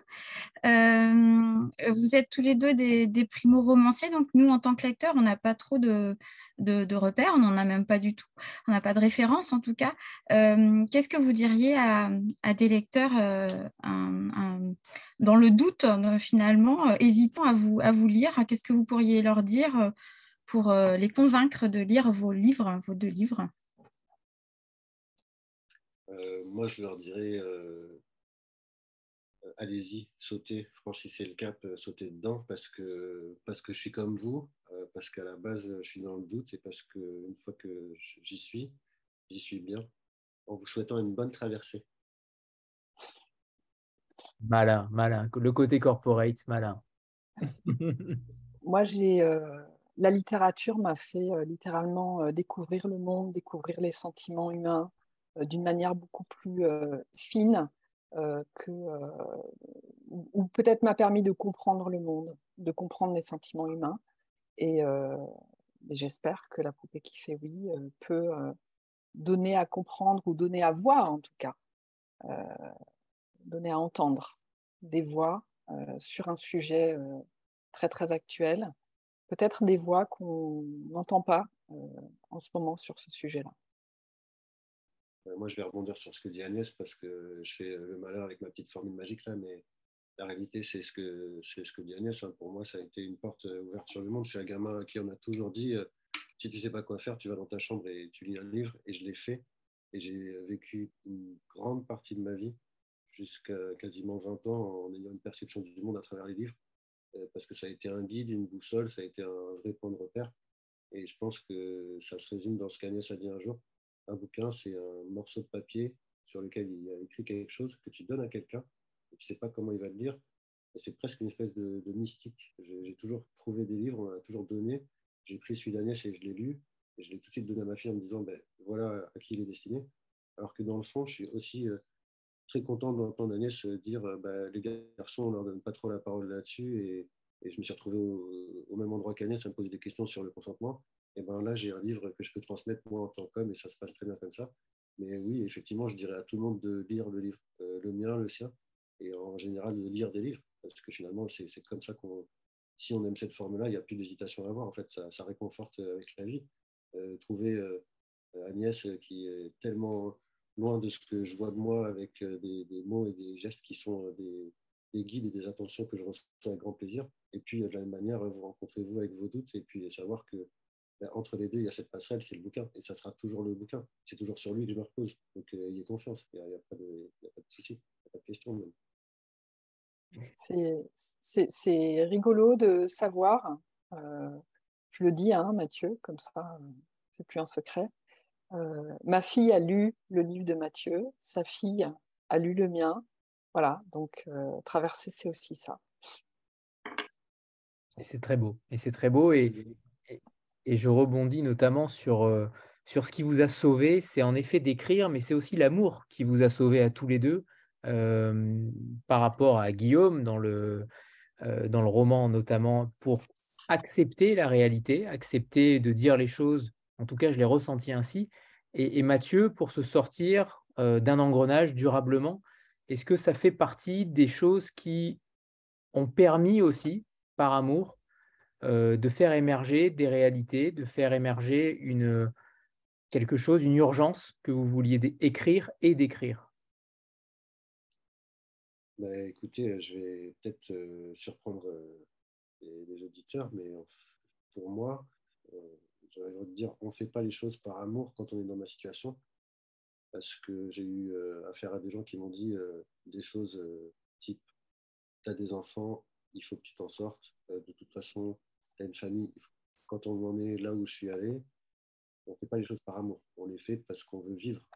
ça, c'est la base. Après, l'amour, on, on le donne. Et une fois qu'on se rend compte qu'on peut le donner, on peut le recevoir. Mais si on reçoit de l'amour et qu'on ne peut pas donner, on continue d'être un égoïste. Donc, euh, moi, le courage que j'ai eu, c'est de me dire, bah, en fait, euh, j'ai envie de vivre. Hein. C'est tout simple. J'ai choisi de vivre plutôt que de mourir ou de continuer à me donner le temps de, mourir. Mais effectivement, il y a un endroit où il y a de l'amour et cet endroit-là, je, n'y touche plus, j'en parle plus. J'ai écrit ce que j'ai écrit et je sais que c'est le plus important, c'est-à-dire euh, savoir qui sont mes proches, comment je peux les rendre heureux et les aimer. Et je crois que ce livre, il fait un peu office de témoignage là-dessus, mais que c'est pas du tout au centre de ce que j'ai écrit parce que ça reste de l'intime et qu'aujourd'hui, je suis à un moment de ma vie où je sais partager euh, de l'amour. Peut-être que ça a manqué avant, mais malgré tout, je peux dire euh, que j'en ai toujours eu, mais que j'ai peut-être pas su le, conserver et qui s'est transformé, il a changé au fil du temps. Mais je crois que ça, c'est commun à tout le monde. Moi, j'aurais une réponse plus, nuancée là-dessus parce que euh, je pense que l'amitié et l'amour peuvent sauver. Euh, c'est clairement euh, le cas pour Ariel qui est sauvé par ces deux chevaliers blancs, Mowgli et, Guillaume. et, l'amitié et l'amour, quelquefois, c'est un peu la même chose. C'est pas tellement la question il y a du sexe ou il n'y a pas de sexe, c'est pas tellement ça la question quand on, a. Euh, il y a un mot anglais pour ça, c'est care. Je ne vois pas l'équivalent en, français. Quand on a vraiment du souci pour quelqu'un, que ça va au-delà. Oui, Mathieu Prendre soin. Oui, mais, mais prendre soin ne convient pas en fait. En fait, c'est avoir souci de quelqu'un et, euh, au-delà euh, de, de, de, s'aimer, de, de, se faire des déclarations, de s'embrasser. Voilà, avoir quelqu'un en pensée tout le temps, euh, se, se, soucier que cette personne va bien. Ça, ça, pour moi, c'est de l'amour. Et prendre la décision de publier ce livre, même en passant par la fiction, pour moi, ça posait bien évidemment la question du mal que j'allais faire à certaines personnes euh, dans ma famille, dans mon entourage. Et, donc, à un moment donné, ça a été un choix de me dire que le message, euh, que, ce livre euh, avait une telle importance pour moi et dans ce que je voulais donner à la société, pas seulement à, mes filles, mais vraiment à la société, ça passait par ça passait par là. Ça passait par là et ça passait par une préparation de mon entourage, des gens que j'aime, des gens euh, de qui j'ai souci, pour qu'ils euh, le reçoivent de manière à ne pas avoir trop de dommages et à comprendre quelle était mon intention derrière. Et c'est pas le plus facile. Euh, je pense que vous avez tous entendu parler récemment de, la, voilà, de, de, ce qui arrive aux femmes qui prennent la parole en public sur ce type de sujet moi, je ne suis pas en train d'accuser quelqu'un publiquement, je ne prends pas ce genre de risque. Euh, néanmoins, euh, dans une famille, quand vous parlez de ce genre de sujet et que vous êtes clair sur le fait que ça concerne des faits qui se sont produits, c'est le silence qui vous vient en réponse. C'est très souvent le silence. Heureusement, il n'y a pas que le silence, il y a aussi des marques de soutien, il y a aussi des marques de bienveillance des retours, mais euh, même en passant par la fiction, c'est quand même euh, le silence. Et euh, voilà, c'est aussi autre chose à propos d'amour. C'est fou parce que je, je, me disais, je vais faire toutes les rencontres avec Agnès. Hein. Il y a quelqu'un qui a écrit qu'on a une complicité, mais je me suis déjà rendu compte qu'Agnès me fait réaliser plein de choses. J'ai aucun recul, c'est affolant. Mais elle dit que le silence et passer par la fiction pour euh, protéger une famille. J'ai fait exactement l'inverse. Et c'est pour ça que j'ai un discours un peu tranché, euh, risque d'être euh, choquant ou pas juste même. Hein. Mais je dis que j'ai pas fait les choses par amour parce qu'effectivement, il a fallu que je défasse les liens avec le monde que j'ai vécu et l'addiction et ce que j'ai fait de moi pour arriver à retourner vers les autres. Et j'ai protégé personne dans mon entourage. Ils l'ont vécu. Et d'ailleurs, j'ai en tête d'aller leur poser la question de comment c'était de l'autre côté, qu'est-ce que vous avez vécu et de, fabriquer ce récit. Mais euh, surtout, le, le truc, c'est que moi, j'ai ouvert la bouche et j'ai raconté euh, ce que j'étais, ce que j'ai fait à des gens qui l'ont vécu autrement et avec euh, maintenant le sentiment qu'on a tous vécu la même chose. C'est fou, il n'y a, pas de silence en fait, il n'y a aucun silence. C'est juste un retour de, de ce qu'on est, de ce qu'on fait. Je crois que je vais dire bravo à Agnès pour son courage, hein, je te le dis. C'est fou, ça me, ça me secoue. Je suis pas si courageuse que ça, puisque je me cache derrière la fiction. Oui, mais il faut quand même avoir ce courage-là pour, euh, pour l'écrire, puisque tu, m'en parlais une dernière fois, où tu me disais quand même qu'il fallait, qu'il fallait certes anonymiser les choses, mais tu l'as dit, et, j'imagine que personne de ta famille n'a lu le roman, ou en tout cas ne compte le lire. Je, je, ne sais pas, mais de ce que tu en dis, en tout cas en filigrane, j'ai l'impression que le silence est la seule réponse. Mais comment on affronte ce silence-là? Comment on l'encaisse? Alors, j'ai la chance d'avoir de nombreux, de nombreux membres de ma famille qui, euh, qui l'ont lu, qui m'ont fait des retours dessus. Donc, ce n'est pas une réaction uniforme. Donc, j'ai cette chance aussi d'avoir des soutiens dans ma famille euh, qui, euh, voilà, qui me posent cette main sur mon épaule et qui me disent euh, c'est bien, tu l'as écrit. Ou alors, pas forcément c'est bien, mais au moins tu l'as écrit et, et, on est avec toi. Donc, euh, je ne veux pas non plus euh, dire que ma famille euh, est, une famille de monstres qui, m'a mis dehors, parce que ce n'est pas le cas du tout. Quelle que soit la partie de la famille, puisque on, peut comprendre à travers ce, livre que j'ai une famille très compliquée, au moins dans son arbre généalogique. Maintenant, le courage, moi, il y a quelque chose qui me marque. et je ne saurais plus dire dans quelques dans quel euh, chérir, c'est très bien, euh, Mathieu. Je suis d'accord. Dans voilà, à chaque fois, tu me fais oublier ce que je suis en train de dire. C'est terrible. Mathieu te perturbe. Donc, j'étais en train de parler de la famille. Qu'est-ce que je disais? Une famille très compliquée était très oui. compliquée et pas uniforme, en tout cas pas manichéenne, et que certains euh, ont pu te faire des retours. Euh, oui, en fait, la question du courage, voilà, c'est ça. Euh, on, on, dit beaucoup que ces femmes qui prennent la parole, qui écrivent des livres, qui écrivent des articles, qui, qui, qui, qui témoignent à visage découvert, donc on parle du visage découvert, de leur visage découvert. Moi, je suis à visage découvert. J'ai un pseudonyme qui est Agnès de Clerville. Par contre, je ne cache pas mon visage. C'est-à-dire que les personnes qui vont me reconnaître éventuellement dans cette vidéo, dans, euh, dans, le matériel promotionnel d'HarperCollins peuvent me reconnaître et savoir qui je suis. J'assume complètement ce que j'écris. Le fait de prendre un pseudonyme et de, de passer par la fiction, ça permet de protéger effectivement des personnes de ma famille, de mon entourage, qui ne veulent pas forcément être associées à cette histoire. Et c'est tout à fait légitime pour moi. Et euh, quand on parle de courage, pour moi, c'est vraiment très ambivalent. C'est-à-dire, on va dire à ces femmes, ah, vous êtes courageuse. Mais si on parle de courage, ça veut dire qu'en face, il y a un danger. Ça veut dire qu'en fait, prendre la parole sur ce sujet reste un danger, même dans ces conditions-là. Et ça, moi, je trouve ça terrible. Oui, je, peux concevoir qu'on y voit du courage, mais euh, je trouve ça terriblement triste qu'on ne soit pas prêt à considérer ça comme normal. Et tu as raison. Et tu as raison. Tu mmh. as totalement raison. Tu, voulais rebondir, Mathieu? Je trouve que c'est soulever un sacré lièvre de dire euh, que on devrait considérer ça comme normal parce qu'une fois que le pas est franchi, euh, le risque est pris et du coup, c'est fait. Quoi. On ne peut pas revenir en arrière. Donc, euh, quoi qu'il arrive, je, je crois qu'Agnès, à travers les gens, à travers les retours qu'elle va avoir, on va ok peut-être la lasser un peu à lui dire que c'est du courage, mais je crois qu'elle fait l'effort que en ça, ben, elle est porteuse, tout simplement. Elle incarne ce qu'elle a fait. Moi qui suis un homme, euh, quand euh, on m'a parlé de viol, j'ai, j'en ai entendu parler tôt. J'avais une sœur, j'ai une mère qui s'est occupée de nous, qui nous a ouvert les yeux, qui nous a expliqué plein de choses.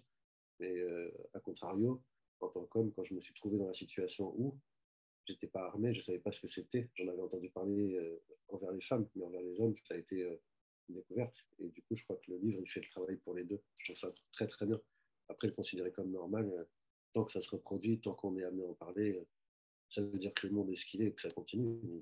Et Agnès l'a fait. Voilà. On va la reconnaître et elle sera reconnue pour ça. Il faut l'incarner, hein, pas le choix. Moi, j'ai dit une vérité que ma famille a vécue, je l'ai dit à visage découvert, sans pseudo. Je me suis posé la même question qu'Agnès est-ce que je mets un, pseudo? Je l'avais fait dans le podcast de Patropolis en disant il y a des risques. Bah, ils sont là, hein, ils sont comme ça. Et donc, le message, c'est peut-être, euh, ouais, ouais, si on incarne euh, celui qui est porteur du message, on va protéger sans savoir qui, mais en espérant que le bouquin soit lu, euh, tous ceux qui l'auront dans les mains, c'est un outil et ils s'en serviront. C'est peut-être ça le message. Et, je, reviens sur, euh, sur, vos deux romans, euh, alors plus particulièrement sur celui d'Agnès, sur l'impact des mots que l'on subit lorsqu'on est enfant. Au, tout début du roman, ces caractéristiques aussi, on voit à quel point on façonne nos enfants selon ce qu'on leur dit. Euh, et Mathieu de l'autre côté, où euh, en effet, euh, ce n'est pas forcément sur les mots, mais sur c'est davantage sur l'abandon, sur le fait que on ne soit pas accompagné tout au long de son enfance, comme vous auriez pu l'être. On rappelle que vous êtes né sous X et, qu'en effet, vous avez été adopté et que vous avez eu une enfance forcément extrêmement difficile et pas forcément accompagnée tout au long. Mais est-ce qu'il est y a ce déterminisme-là? Est-ce que vous croyez à ce déterminisme? Euh, notamment lorsqu'on fait des schémas répétitifs euh, de nos parents, et c'est ce qui se passe euh, notamment, en tout cas c'est ce que pense Ariel vis-à-vis de sa mère. Est-ce que vous pensez que au final l'enfance est peut-être la période à laquelle où on se construit totalement en tant qu'adulte? Bah, Moi, je pense qu'on se construit toute la vie, mais je le vois avec mon rôle de père. Je pense que je vais, apprendre à être père toute ma vie. J'ai regardé ce que c'est que l'enfance. J'ai cherché dans les, bouquins de médecine et de psycho ce que sont les psychopathologies. J'ai regardé en remontant jusqu'à l'enfance et comment se construit l'affect pour, mieux me connaître et puis pour être au plus juste, pour avancer. Mais le déterminisme, il s'est fait. J'ai eu une enfance à la fois très heureuse par moments et malheureuse, mais le malheureux, c'est en tout cas ce que j'ai compris maintenant, et c'est ce que j'ai dit d'ailleurs à mon entourage, à mes parents aussi, c'est que je les ai rendus porteurs pendant une période de, la responsabilité de ce que moi, l'enfant, je, devais accomplir, c'est-à-dire, par exemple, faire un deuil des, des, parents biologiques. Et plus tard, je me suis rendu compte qu'en fait, ils ne savaient pas, ils n'étaient pas armés, et qu'en réalité, ce, travail d'apprentissage, il se fait des deux côtés. Donc, je suis revenu vers eux avec un, autre, une autre chanson en leur disant, bah, écoutez, euh, j'ai compris, vous avez dû euh, être en difficulté avec euh, mon apprentissage à moi, et ça a fabriqué une, une, bulle autour de nous qui nous protège maintenant de cette espèce de tristesse de, la naissance physique. Ça a résolu plein de trucs. Il a fallu que moi, je fasse le travail d'aller vers eux. Donc, je pense qu'on est parents et enfants toute sa vie, que l'apprentissage, il ne faut surtout pas l'interrompre. Oui, je pense que, euh, un peu comme Mathieu, on a, effectivement des cartes au départ. Euh, ces cartes, elles peuvent être effectivement très défavorables. Euh, et il y, a, il y a des moments, il y a un moment, j'aime pas parler de résilience parce qu'il y a une sorte d'injonction de la société actuelle à être résilient. Il faut développer sa résilience pour survivre à un certain nombre de choses euh, qui nous sont imposées par la vie, par, euh, le travail, etc. Et euh, il faudrait être le propre artisan de sa résilience en suivant des tas de, bouquins de développement personnel. Moi, c'est quelque chose qui m'énerve un peu. Par contre, je crois beaucoup aux rencontres. C'est-à-dire qu'effectivement, l'enfance, voilà, ce que nous transmettent les parents qui font la plupart du temps ce qu'ils peuvent et pas ce qu'ils veulent, euh, à part effectivement des parents euh, ouvertement et, volontairement maltraitants, mais euh, je suis persuadée que la plupart des parents font ce qu'ils peuvent.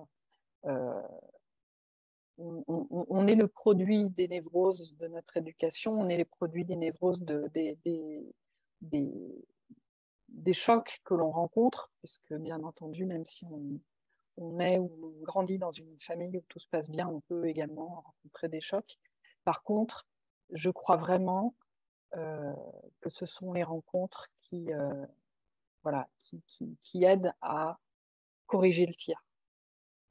Résoudre tous les problèmes, bien entendu, mais corriger le tir, redonner espoir, euh, tendre une main, montrer un exemple différent de celui qu'on a vécu dans la famille.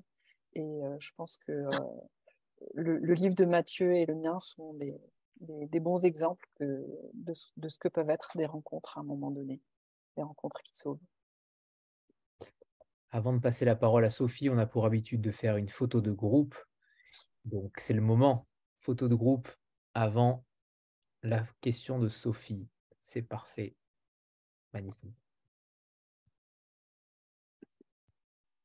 C'est bon, merci. Sophie, c'est à toi. Est-ce qu'on m'entend? C'est bon. Ok, super. Bonsoir tout le monde. Bonsoir Agnès, bonsoir Mathieu, bonsoir Marie. Euh, alors, moi, je suis euh, touchée par euh, les mots que, vous dites et puis le, la douceur de ces mots, malgré la violence, je pense, des écrits. Je n'ai pas lu vos livres, mais ça ne saurait tarder. c'est pour ça que je suis ici ce soir chez Evelyne. J'ai une question pour Mathieu. Euh, vous dites, euh, alors vous me touchez beaucoup, hein, moi, enfin, je suis, souvent très, très touchée, mais particulièrement ce soir par, par vos mots, et je n'ai pas lu votre livre, mais euh, je pense que je, il va me bouleverser. Vous dites que vous avez besoin de créer pour comprendre le monde.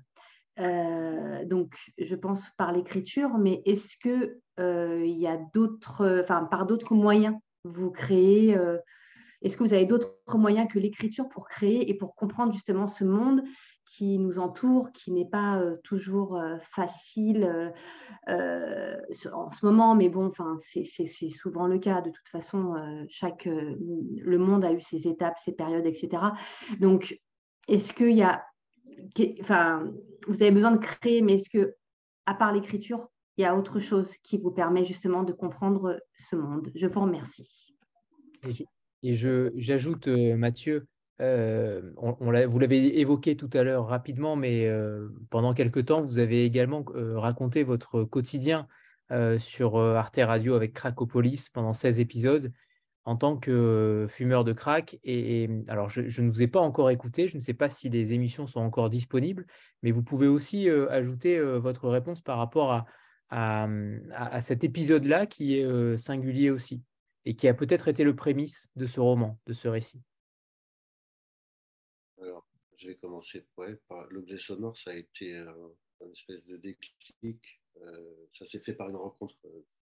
Euh, j'ai rencontré le musicien qui a fait la bande son et euh, à cette époque-là, je faisais beaucoup de photos. C'était ma façon à ce moment-là de, fabriquer des images pour comprendre ce qui m'entourait, pour comprendre ce que je voyais.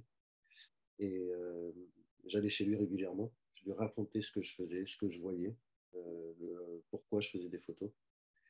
Et j'ai fabriqué l'objet sonore en quelques après-midi avec euh, Jeanne Robet, qui est l'autrice du podcast, sans réfléchir à autre chose que, euh, c'est ce que je disais tout à l'heure, je passe devant des gens et des schémas tous les jours, et il me semble compliqué de, les ignorer, et je me suis demandé comment faisaient les autres. Donc j'ai décidé d'en parler. C'est lui, ce musicien, hein, David Merman, qui m'a convaincu de, rencontrer Jeanne et de le raconter en me disant tout simplement c'est incroyable ce que tu me rencontres, ce que tu me racontes, pardon. Il faut vraiment que tu en parles et que les gens puissent euh, écouter ces mots. Et on l'a fabriqué. J'ai disparu. Donc euh, à ce moment-là, j'étais dans une période très, très trouble, très perturbée. Et quand je me suis rendu aux Trois Baudets le jour de la séance d'écoute du podcast, je me suis rendu compte de la différence entre ce que j'avais raconté et ce que les gens disaient. Parce qu'autour de moi, les gens qui étaient au bar, les gens qui sortaient de la salle, décrivaient l'idée qu'ils avaient du personnage. Et de ce jour-là, je me suis dit, déjà, un, j'ai bien fait prendre un pseudo, parce que ça me protège aux yeux du monde. Et deux, je vais enfin comprendre euh, ce que moi j'ai projeté dans le podcast. C'est-à-dire que j'avais choisi un nom qui correspondait à une forme euh, d'a priori, de jugement, de regard porté sur la société et sur le monde. Et en même temps, c'était euh, compliqué pour moi de m'en détacher parce que je l'avais fait, c'était acté. Et depuis, peut-être que c'était un prémisse, et ça, ça, vaut, hein, ça peut le faire. Mais depuis, j'ai dans la tête une chose, c'est que fabriquer des objets sonores, comme écrire et comme lire, c'est se permettre de répéter la même action, de la travailler sur d'autres supports, et de se rendre compte à la fois des qualités et des défauts. C'est-à-dire que ça met les choses en perspective. Donc maintenant, je fais beaucoup de lectures sonores je rencontre un musicien régulièrement avec qui on crée de la musique et sur laquelle je lis des textes que j'écris. Donc, euh, des fois des réflexions, des fois des, des poèmes et d'autres fois des passages du livre euh, que j'ai écrit ou de livres que je trouve chouettes. Et chaque fois que je retravaille ces lectures, chaque fois que je refais une lecture sonore en public, j'améliore ou pas, mais en tout cas, je me rends compte de ce qui est percutant. Et c'est ça dont j'essaie de me rapprocher le plus possible. Donc, je passe beaucoup de temps à faire des objets sonores maintenant. Et euh, c'est une forme de, création qui me permet de comprendre le monde. Quand je m'aperçois des défauts, quand je vois là où je ne suis pas percutant, quand je comprends ce à quoi les gens réagissent, j'ai une nouvelle grille et je me rapproche petit à petit à travers le regard des autres.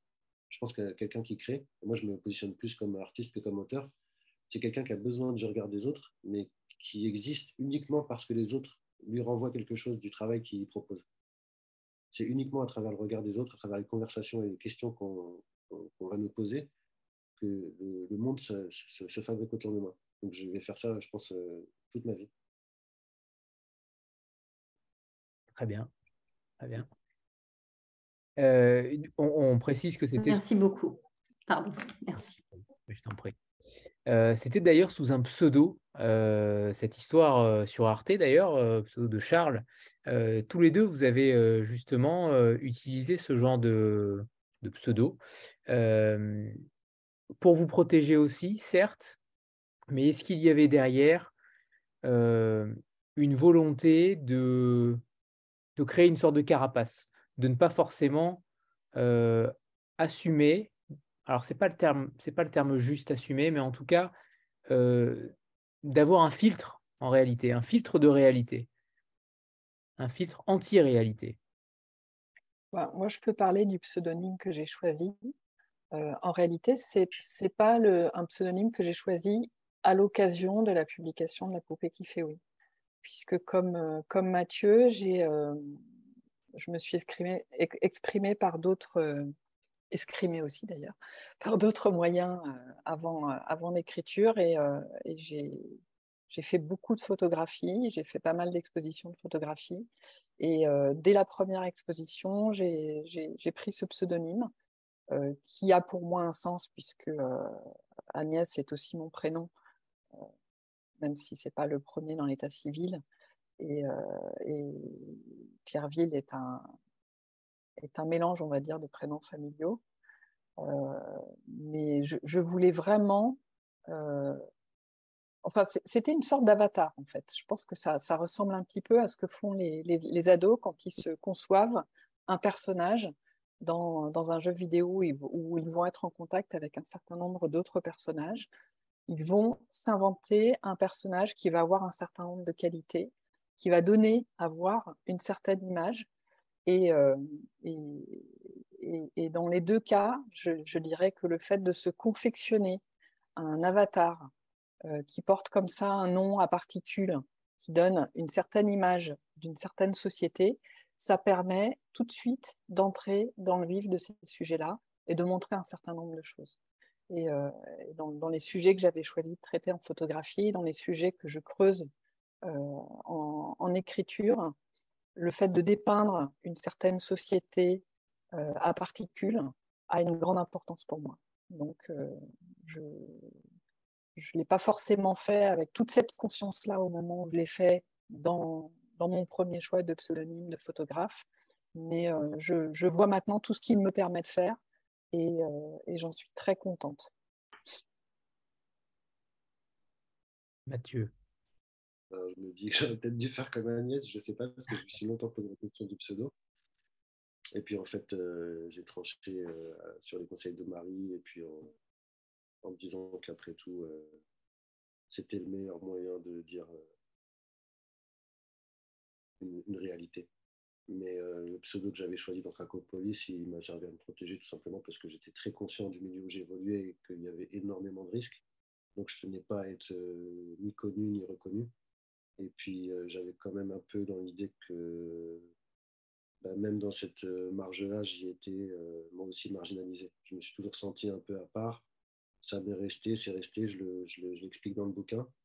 Et puis après, j'ai réalisé euh, que c'était mon, mon, mon complexe social. C'est comme ça que je me le résume maintenant. C'est peut-être maladroit comme formule, mais c'est, euh, je pense, la meilleure chose que j'ai faite, d'aller raconter comme ça, sans filtre, euh, qui j'étais, ce que je voyais dans ce monde-là, et d'utiliser un pseudo, parce qu'en réalité, d'avoir passé cinq ans quasiment avant de, dire à qui que ce soit que c'était moi, et d'entendre régulièrement des gens en parler, ça m'a permis de prendre vraiment du recul.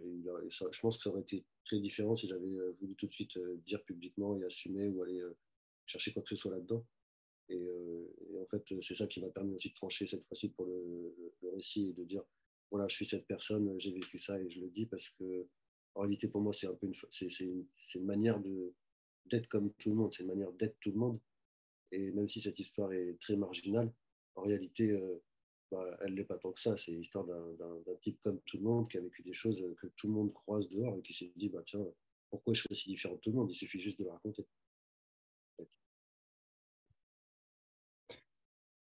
Euh, c'est le moment de l'extrait. C'est le moment de l'extrait euh, que vous avez choisi. Je sais que pour Agnès, il y a eu débat.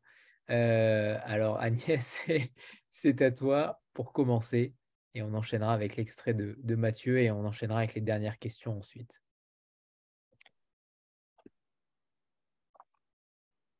Alors, euh, le livre commence avec, euh, Ariel, avec un bizutage, mais ce n'est pas l'extrait que j'ai choisi de vous lire. J'ai choisi de vous lire un, un, extrait qui se trouve au milieu du livre et qui donne un peu plus à percevoir l'ambivalence d'Ariel par rapport à son environnement estudiantin et, notamment masculin. Donc, euh, elle est sur scène. Salut à toi, ô mon frère, salut à toi, peuple khmer, salut à toi, l'Algérien, salut à toi, le Tunisien. Je scande les paroles de Bérurier Noir devant la foule des étudiants, escortés par le bignou, la basse de Vincent et la guitare énervée de Mowgli ils sont scotchés. Parmi eux, certains visages me fixent plus intensément. Les paroles que j'égrène font écho en moi pendant les plages instrumentales. Salut à toi, brun tout rond, corps poupon sans ambition. Salut à toi, le grand blond, os saillant, sommeil profond. Salut à toi, beaux yeux gris, assez doué, mais déjà pris. Salut à toi, le dandy, première capote, Eden Hill. Au beau milieu du riff de guitare de Mowgli, le dandy me dévisage dans le public et j'évite son regard. La semaine dernière, sourire en coin devant mes gémissements exagérés, il m'avait soupçonné de simuler. Évidemment, j'ai nié. La cornemuse entonne la ligne de basse entêtante. Vincent serre les lèvres sur un médiator. Il donne le rythme, sans faiblir, observant mes regards, vers ces garçons d'un soir. Est-ce qu'il se rend compte qu'il est le premier des garçons après Eric? Le premier de ceux que j'essaie pour savoir qui je suis, pour comprendre euh, ce qui merde en moi? Au milieu de cette foule masculine, deux éclairs bleus me foudroient et font monter la chaleur à mes joues. Eric est devant moi, lui dont le groupe va bientôt envoyer des reprises de police. Eric, dont la porte s'est ouverte une fois alors que je passais tard dans la cuisine. Une invitation à goûter une nouvelle vodka, mon premier joint, et plus si affinité. Aucun risque, il les connaît mes affinités. En apnée sous Céan, je n'ai plus mal. Est-ce que c'est parce que je suis devenue un boulevard? Et puis ces ronflements, tandis que je reste sur le qui-vive son exigence dans un demi-sommeil, que je regagne ma chambre, que je ne me raconte pas d'histoire. Surtout, ses copains de l'étage n'ont pas besoin de savoir. Mon obéissance, je ne peux pas l'empêcher. Plutôt ça que rien. Je sors de ma rêverie et découvre les étudiants hurlant, applaudissant le morceau qui vient de couper net sur la même note interminable, bourdonnée par la cornemuse, la guitare et la basse. Mowgli et Vincent se sourient de fierté. Eric m'enfonce son regard droit dans le cœur. Il siffle d'admiration. Je prends ce qu'il me donne. J'oublie tous les autres garçons. Je savoure l'illusion qu'il m'aime. Merci. Merci Agnès. Mathieu, c'est à toi. Moi, j'ai choisi un passage qui s'appelle. Euh,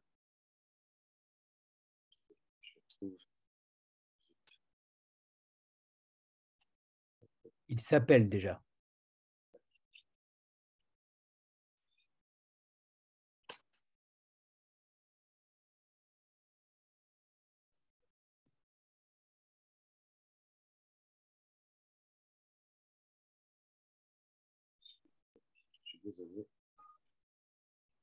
Est-ce que tu veux que je pose une question à Agnès en attendant? Mathieu a perdu son livre. ne nous dit pas. Alors, Agnès a un autre, euh, un autre extrait d'Inès. Alors, comme ça, ça te permet de, retrouver la page euh, sans te stresser. Tu l'as? Ah. Ça s'appelle Tout tourneront. Nous sommes à la fin de l'hiver. J'habite toujours dans mon studio du 12e arrondissement. Au total, deux mois et demi ont passé depuis les épisodes avec Maralien et Aline. Je n'ai parlé à personne. J'ai ouvert deux fois à ma mère. Souvent, je ne réponds pas lorsqu'elle sonne, alors elle laisse un sac accroché à la porte. L'extérieur m'est devenu un monde étranger et hostile. Je ne sais plus comment vivre. Je est un personnage qui vit reclus derrière ses stores baissés aux trois quarts, regarde des dessins animés plusieurs fois par jour de la télé-réalité très tard la nuit, des reportages ou au matin très tôt des rediffusions. Je est un personnage dont la meilleure amie est une télé.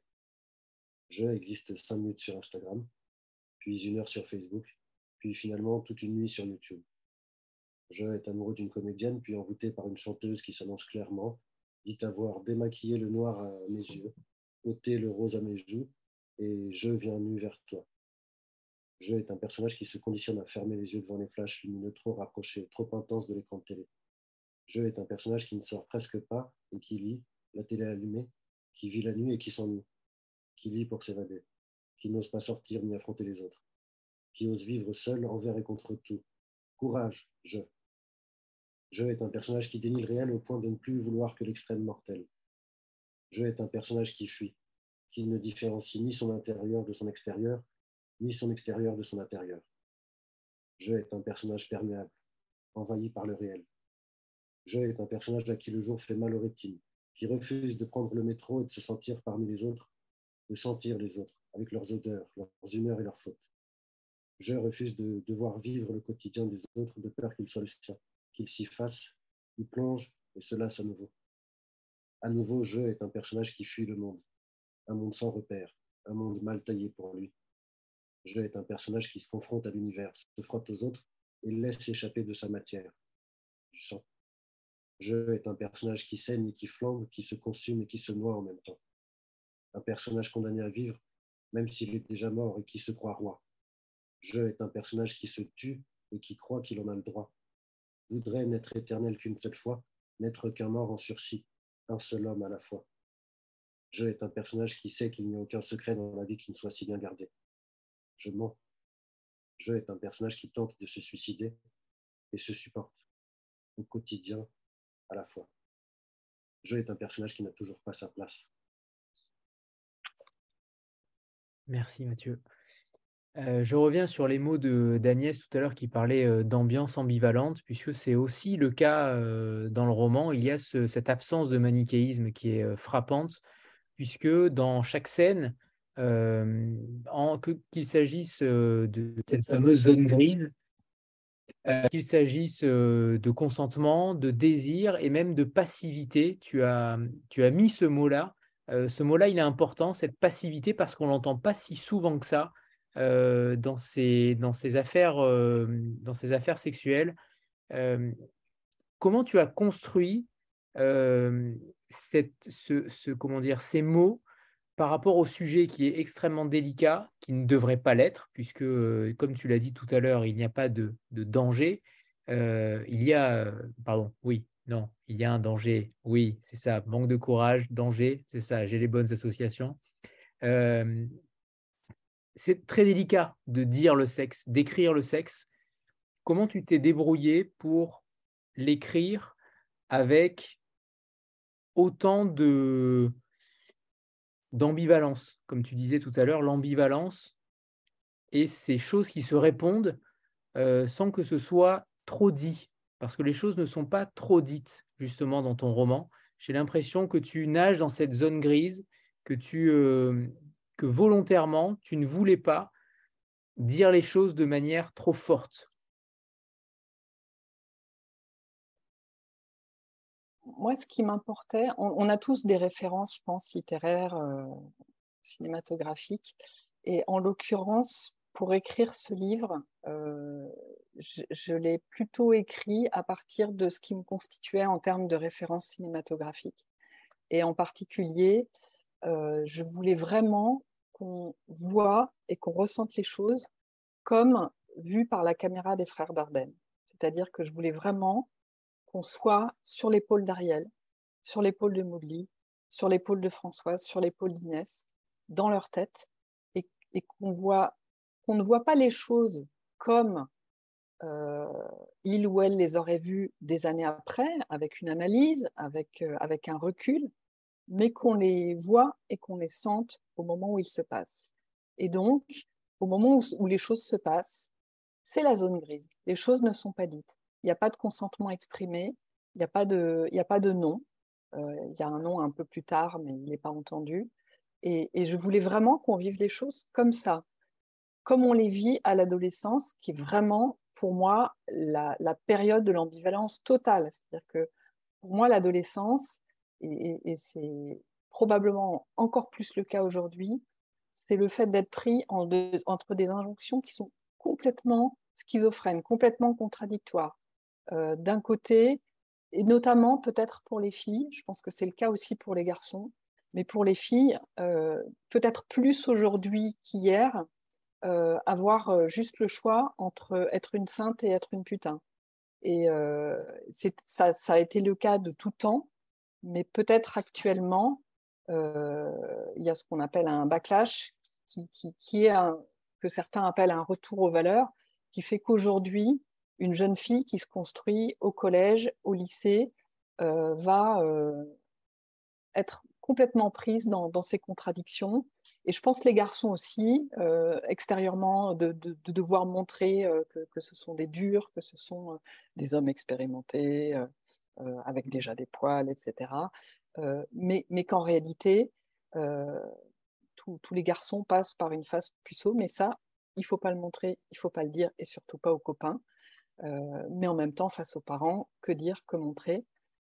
Donc, toute cette ambivalence, voilà, c'était euh, la montrer par l'intermédiaire d'une caméra, finalement, euh, d'une caméra la plus réaliste et la plus immédiate possible.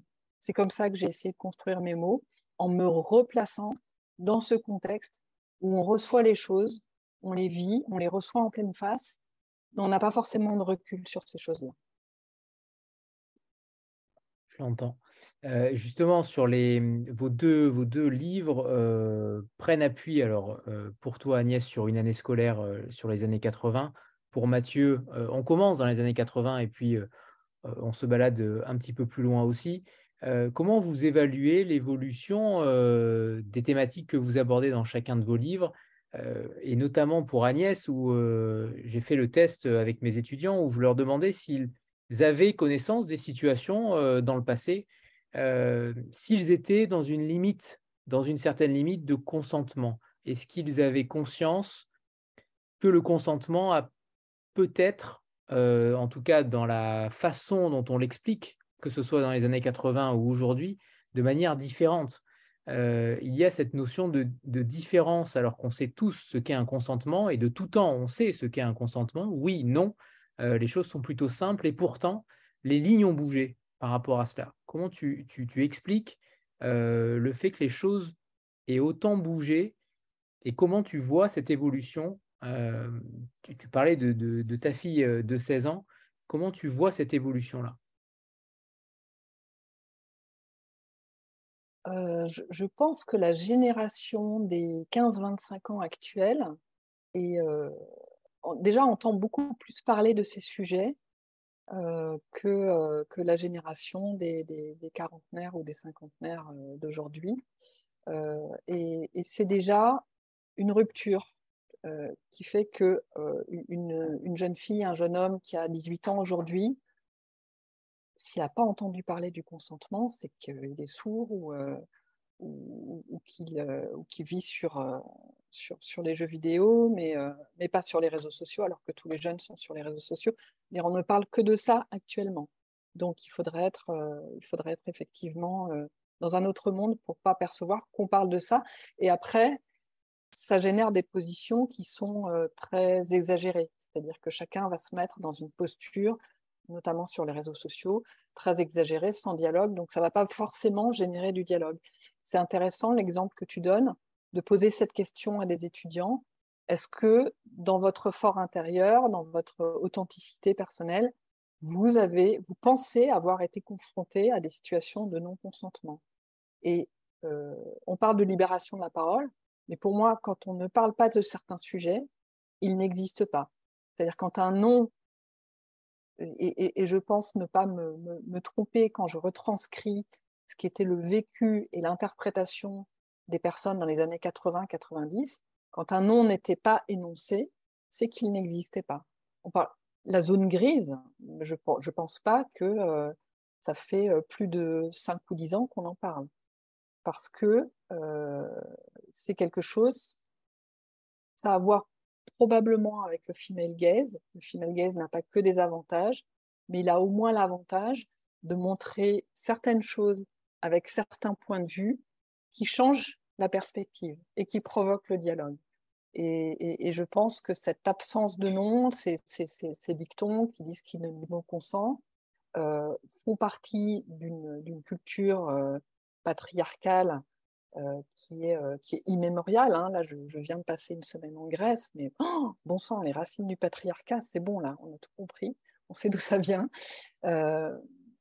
c'est la parole, la libération de la parole ne permet pas tout, mais elle permet au moins ça. C'est-à-dire qu'elle permet au moins que la génération actuelle a entendu parler de ce mot, qui n'est pas un mot parfait, qui est un mot qui me gêne beaucoup, parce que consentir, c'est aussi une forme de passivité par rapport à une action de quelqu'un d'autre.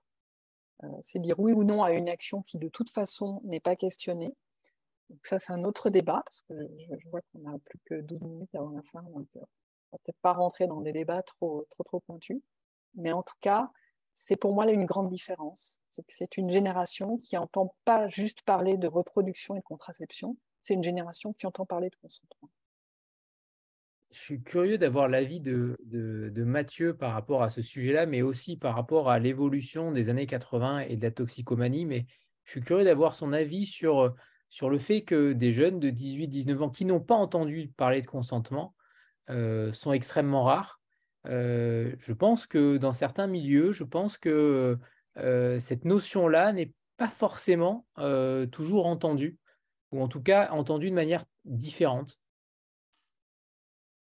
Je viens d'une famille où on a élevé plusieurs enfants de sexe différents et avec une maman qui a toujours été dans l'accompagnement. Donc j'en ai entendu parler très très tôt.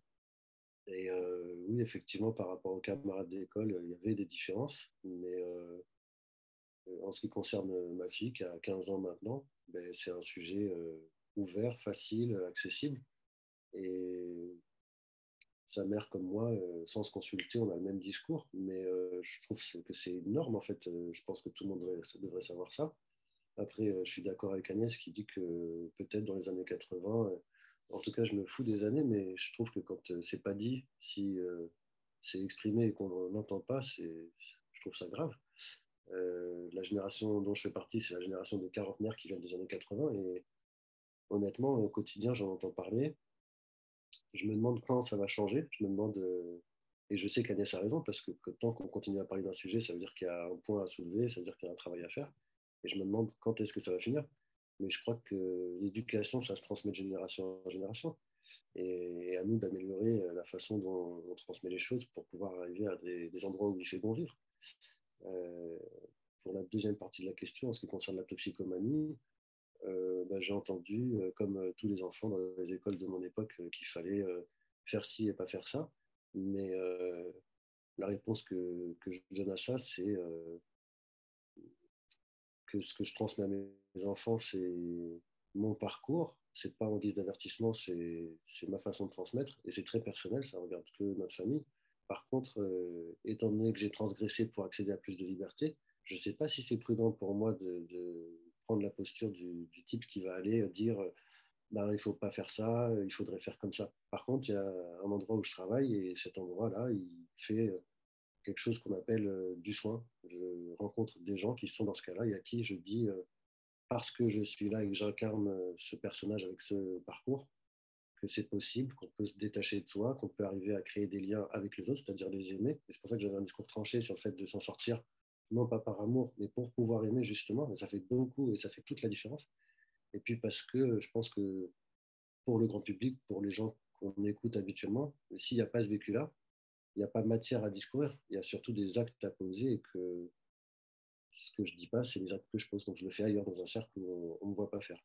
J'ai été euh, rencontrer des gens, je leur porte le livre, mais c'est ma façon à moi de, donner mon avis. Alors j'avais deux questions pour terminer, deux dernières questions. C'est la première sur le titre, sur le choix, des, le choix du titre, puisque c'est quelque chose que j'aime beaucoup dans le sens où les titres évoluent régulièrement, surtout sur des sujets aussi durs et violents. La plupart du temps, peut-être que ce n'est pas le cas là, mais la plupart du temps, les titres évoluent par rapport aux retouches, par rapport à l'éditrice notamment. Peut-être que Marie aura un mot à dire là-dessus. et la deuxième question, c'est sur ce qu'il va advenir, puisque vous nous avez dit, Mathieu, qu'un deuxième récit allait, voir le jour. Donc on est forcément impatient. C'est ce que vous avez dit, hein, je, ne trahis pas hein, vos propos. Mais savoir où vous en êtes dans la future création. Agnès écrit beaucoup. justement, où vous en êtes dans votre prochain projet. Il ne sera pas forcément peut-être littéraire, peut-être que ce sera une exposition de photos pour Agnès et, des podcasts pour, pour Mathieu, mais en tout cas, votre, prochain, votre prochain projet, où en est-il? Alors moi, je triche pas. C'est une volonté quotidienne d'écrire, donc je le fais. Je fabrique autre chose. je sonde un peu du côté de Marie pour savoir. et puis en fait, je vais aller lui demander conseil sur la manière dont, je dois m'y prendre. Mais ça va me demander beaucoup plus de travail. J'écris très instinctivement, sans méthode, mais tous les jours. Et là, je pense que je vais faire comme Agnès, je vais créer des personnages qui vont me permettre de dire d'autres choses parce que j'ai compris, hein, j'ai un peu lu euh, depuis qu'on me parle de livres. Je, débarque un peu, pardon, mais euh, je pense que ça permet de dire des choses, euh, qu'on peut s'autoriser peut-être plus de choses. En attendant, je fabrique des objets sonores et c'est là où je me trouve bien et à l'aise pour m'exprimer parce qu'il y a tout le, côté artistique qui me permet de porter des réflexions au jour et d'être dans le sentiment, de faire passer des vibrations aux gens, de leur faire ressentir des choses, et que c'est plus facile pour l'instant. Mais ça me ramène toujours à l'écriture. Ça me dit euh, que j'ai le temps de fabriquer un récit construit, et euh, je m'y emploie en faisant euh, pas mal de recherches scientifiques, comme quelqu'un qui s'intéresse à la psychologie, parce que je tiens absolument à arriver à l'endroit où été bloqué dans le premier travail d'écriture avec Marie. C'est-à-dire qu'on a fabriqué, j'ai écrit des passages, je les, ai montrés à Marie, et je me suis rendu compte que la forme n'était pas assez aboutie pour pouvoir euh, incorporer le, récit complet. Mais, euh, du coup, ça, ça me titille. Donc, euh, je tiens absolument à pouvoir fabriquer des personnages qui sont habillés de tous ces, tous ces traits de caractère, de toutes ces, ces façons de penser et de percevoir le monde. Voilà où j'en suis. Et sur le titre alors? Alors, pardon, j'ai oublié. Le titre, alors, bon, la vérité, c'est qu'on me l'a un peu soufflé quand même. Hein même carrément. Euh, c'est Virginie Despentes à qui euh, j'ai envoyé le, récit qui m'a dit Tiens, tu pourrais l'appeler comme ça. Et comme j'avais aucune idée de comment l'appeler, j'ai soumis l'idée autour de moi et on m'a dit Oui, c'est vrai. Et là, je me suis rendu compte que bah, j'avais pas fait attention qu'en réalité, c'était très bien pour le bouquin. Parce que s'il y a un message à porter, si euh, jamais on me dit à nouveau et je me serais préparé, je répondrais Bah oui, c'est vrai, rien ne dure vraiment longtemps. Vu par où passe le personnage du récit, ce qui s'y passe et ce que ça dit. Ben voilà, c'est peut-être ça le message. C'est que rien ne dure vraiment longtemps. C'est pratique. Je précise, pardon, je précise qu'il y avait un jamais. On a juste retiré un jamais. C'était rien ne dure jamais vraiment longtemps que Virginie Despentes avait proposé. C'était un titre de génie. Alors, je peux répondre pour la poupée qui fait oui, puisqu'on est euh, dans les titres. Euh, je suis venue avec ce titre et euh, au-delà de, la référence à Michel Polnareff, qui n'est pas euh, la même époque que le, que, le, roman ni que les autres chansons qui sont citées dans le roman, c'était pour moi une bonne manière de questionner des, choses qu'on a intégrées, notamment des paroles, des paroles de chansons qu'on a intégrées, et spécialement sur cette question du consentement. Donc je tenais énormément à ce titre. Et euh, même si Marie m'a fait d'autres suggestions, elle m'a soutenue pour conserver ce titre et le défendre et le négocier, puisque bien entendu, quand vous faites une référence explicite à un titre de chanson, vous euh, devez obtenir l'autorisation des maisons de disques et des deux auteurs. En l'occurrence, il y a deux auteurs à, cette chanson, La poupée qui fait euh, non. Et pour appeler mon livre La poupée qui fait oui, il a fallu avoir ces quatre autorisations. Et je crois que le dernier oui est venu de Michel Polnareff euh, le jour même où on envoyait le BAT. Et ça a été un moment de stress assez intense pour toutes les deux et pour toute l'équipe HarperCollins, dont un certain nombre sont connectés ce soir. Alors je dis bonsoir à Amandine et à Anne-Marie. Parfait. Et sur le prochain projet, euh, parce que tu, ah. n'y échapperas pas évidemment, hein, j'ai bien vu. J'ai essayé, j'ai essayé. J'ai bien vu, j'ai bien vu, mais, mais non, je dis non. Euh, à, part, à part cette période très récente du, lancement de, la poupée, euh, je continue à écrire. Euh, j'ai écrit un premier jet d'un deuxième roman qui est que j'ai fait lire à Marie, mais sur lequel j'ai encore beaucoup de travail. Et j'ai commencé à en écrire un troisième, puisqu'on arrive, enfin en ce qui me concerne, je ne vais pas généraliser, moi j'arrive à avoir le recul sur un texte que quand il a reposé déjà un certain nombre de, mois et, que je peux le regarder avec un regard frais en le confrontant à mes intentions. Donc voilà, là je vais pouvoir commencer le travail de deuxième, de deuxième lecture et, correction sur ce texte, qui va être assez, assez profond. mais j'aimerais bien terminer mon troisième texte avant. Donc, je vais prendre d'abord quelques mois pour terminer mon troisième texte avant de me replonger dans le deuxième. Est-ce qu'on a le droit de connaître approximativement une thématique ou en tout cas une, un angle? Euh, C'est un petit peu tôt. Disons que le pseudonyme Agnès de Clairville se prêtera aussi bien à ce deuxième roman s'il est un jour publié, et aussi utile pour euh, dire, euh, voilà, je parle de quelque chose que je connais quelque part, ou d'une société, d'une frange de la société que je connais bien. Très bien, très bien. Alors, il est temps de vous remercier toutes et tous, Agnès, Marie. Marie, si tu veux rajouter quelque chose, évidemment, n'hésite pas. J'aurais des choses à ajouter sur plein de sujets abordés ce soir, mais on va, éviter de, prendre une heure de plus. Mais j'ai trouvé que c'était super intéressant de voir encore une nouvelle manière d'aborder la sortie de ces deux livres. Et je pense qu'on a pu voir, alors pour celles et ceux qui n'ont pas encore lu ni Mathieu ni Agnès, euh, qui avaient beaucoup de points communs entre ces deux auteurs. Et merci Anthony d'avoir d'ailleurs en sorte voilà, qu'on fasse cette rencontre euh, ensemble, en tout cas de, manière groupée, parce qu'on a abordé notamment l'enfance. et c'est, je trouve, un des points communs à ces, à, ces, deux romans, mais aussi au roman de la collection traversée.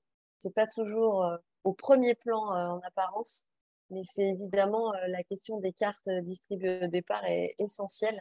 Et euh, je pense que, que les, les, tous les grands romanciers, les romanciers qui comptent, les romanciers qui nous marquent, qui nous bouleversent, ont forcément euh, un lien à l'enfance, un discours à donner sur l'enfance intéressant en tout cas. Et c'est le cas de, de, Mathieu et Agnès, puisqu'il est aussi question, en plus de l'enfance et de la place, de, de la, de la, du caractère solitaire d'une vie euh, et, je trouve qu'il l'aborde de manière euh, dans, dans, un silence, euh, dans une marche, dans un chemin qu'on prend à un moment donné avant de, de, changer de chemin et de faire quelques pas en arrière, hein, au roman de, Mathieu notamment. Bah, je trouve que c'est important. Et là, on l'a vu, on en a eu une démonstration un peu ce soir dans leurs propos. Donc, donc voilà, c'est ça que je, je, pourrais ajouter. Et, et, puis merci, merci à tout le monde d'avoir été là en ce dimanche soir 30 octobre, euh, voilà, d'avoir été là pour, euh, pour rencontrer un, peu, un petit morceau de la collection et deux, et deux auteurs, deux, deux grands auteurs déjà, avec d'autres projets à venir. Voilà. Voilà. Et on en profite pour dire qu'on recevra Claire Favant le 13 novembre, qui n'est pas dans la collection traversée, mais dans un autre univers beaucoup plus glaçant qui se prête particulièrement donc à Halloween. Euh, donc on est dans les temps. on est bien.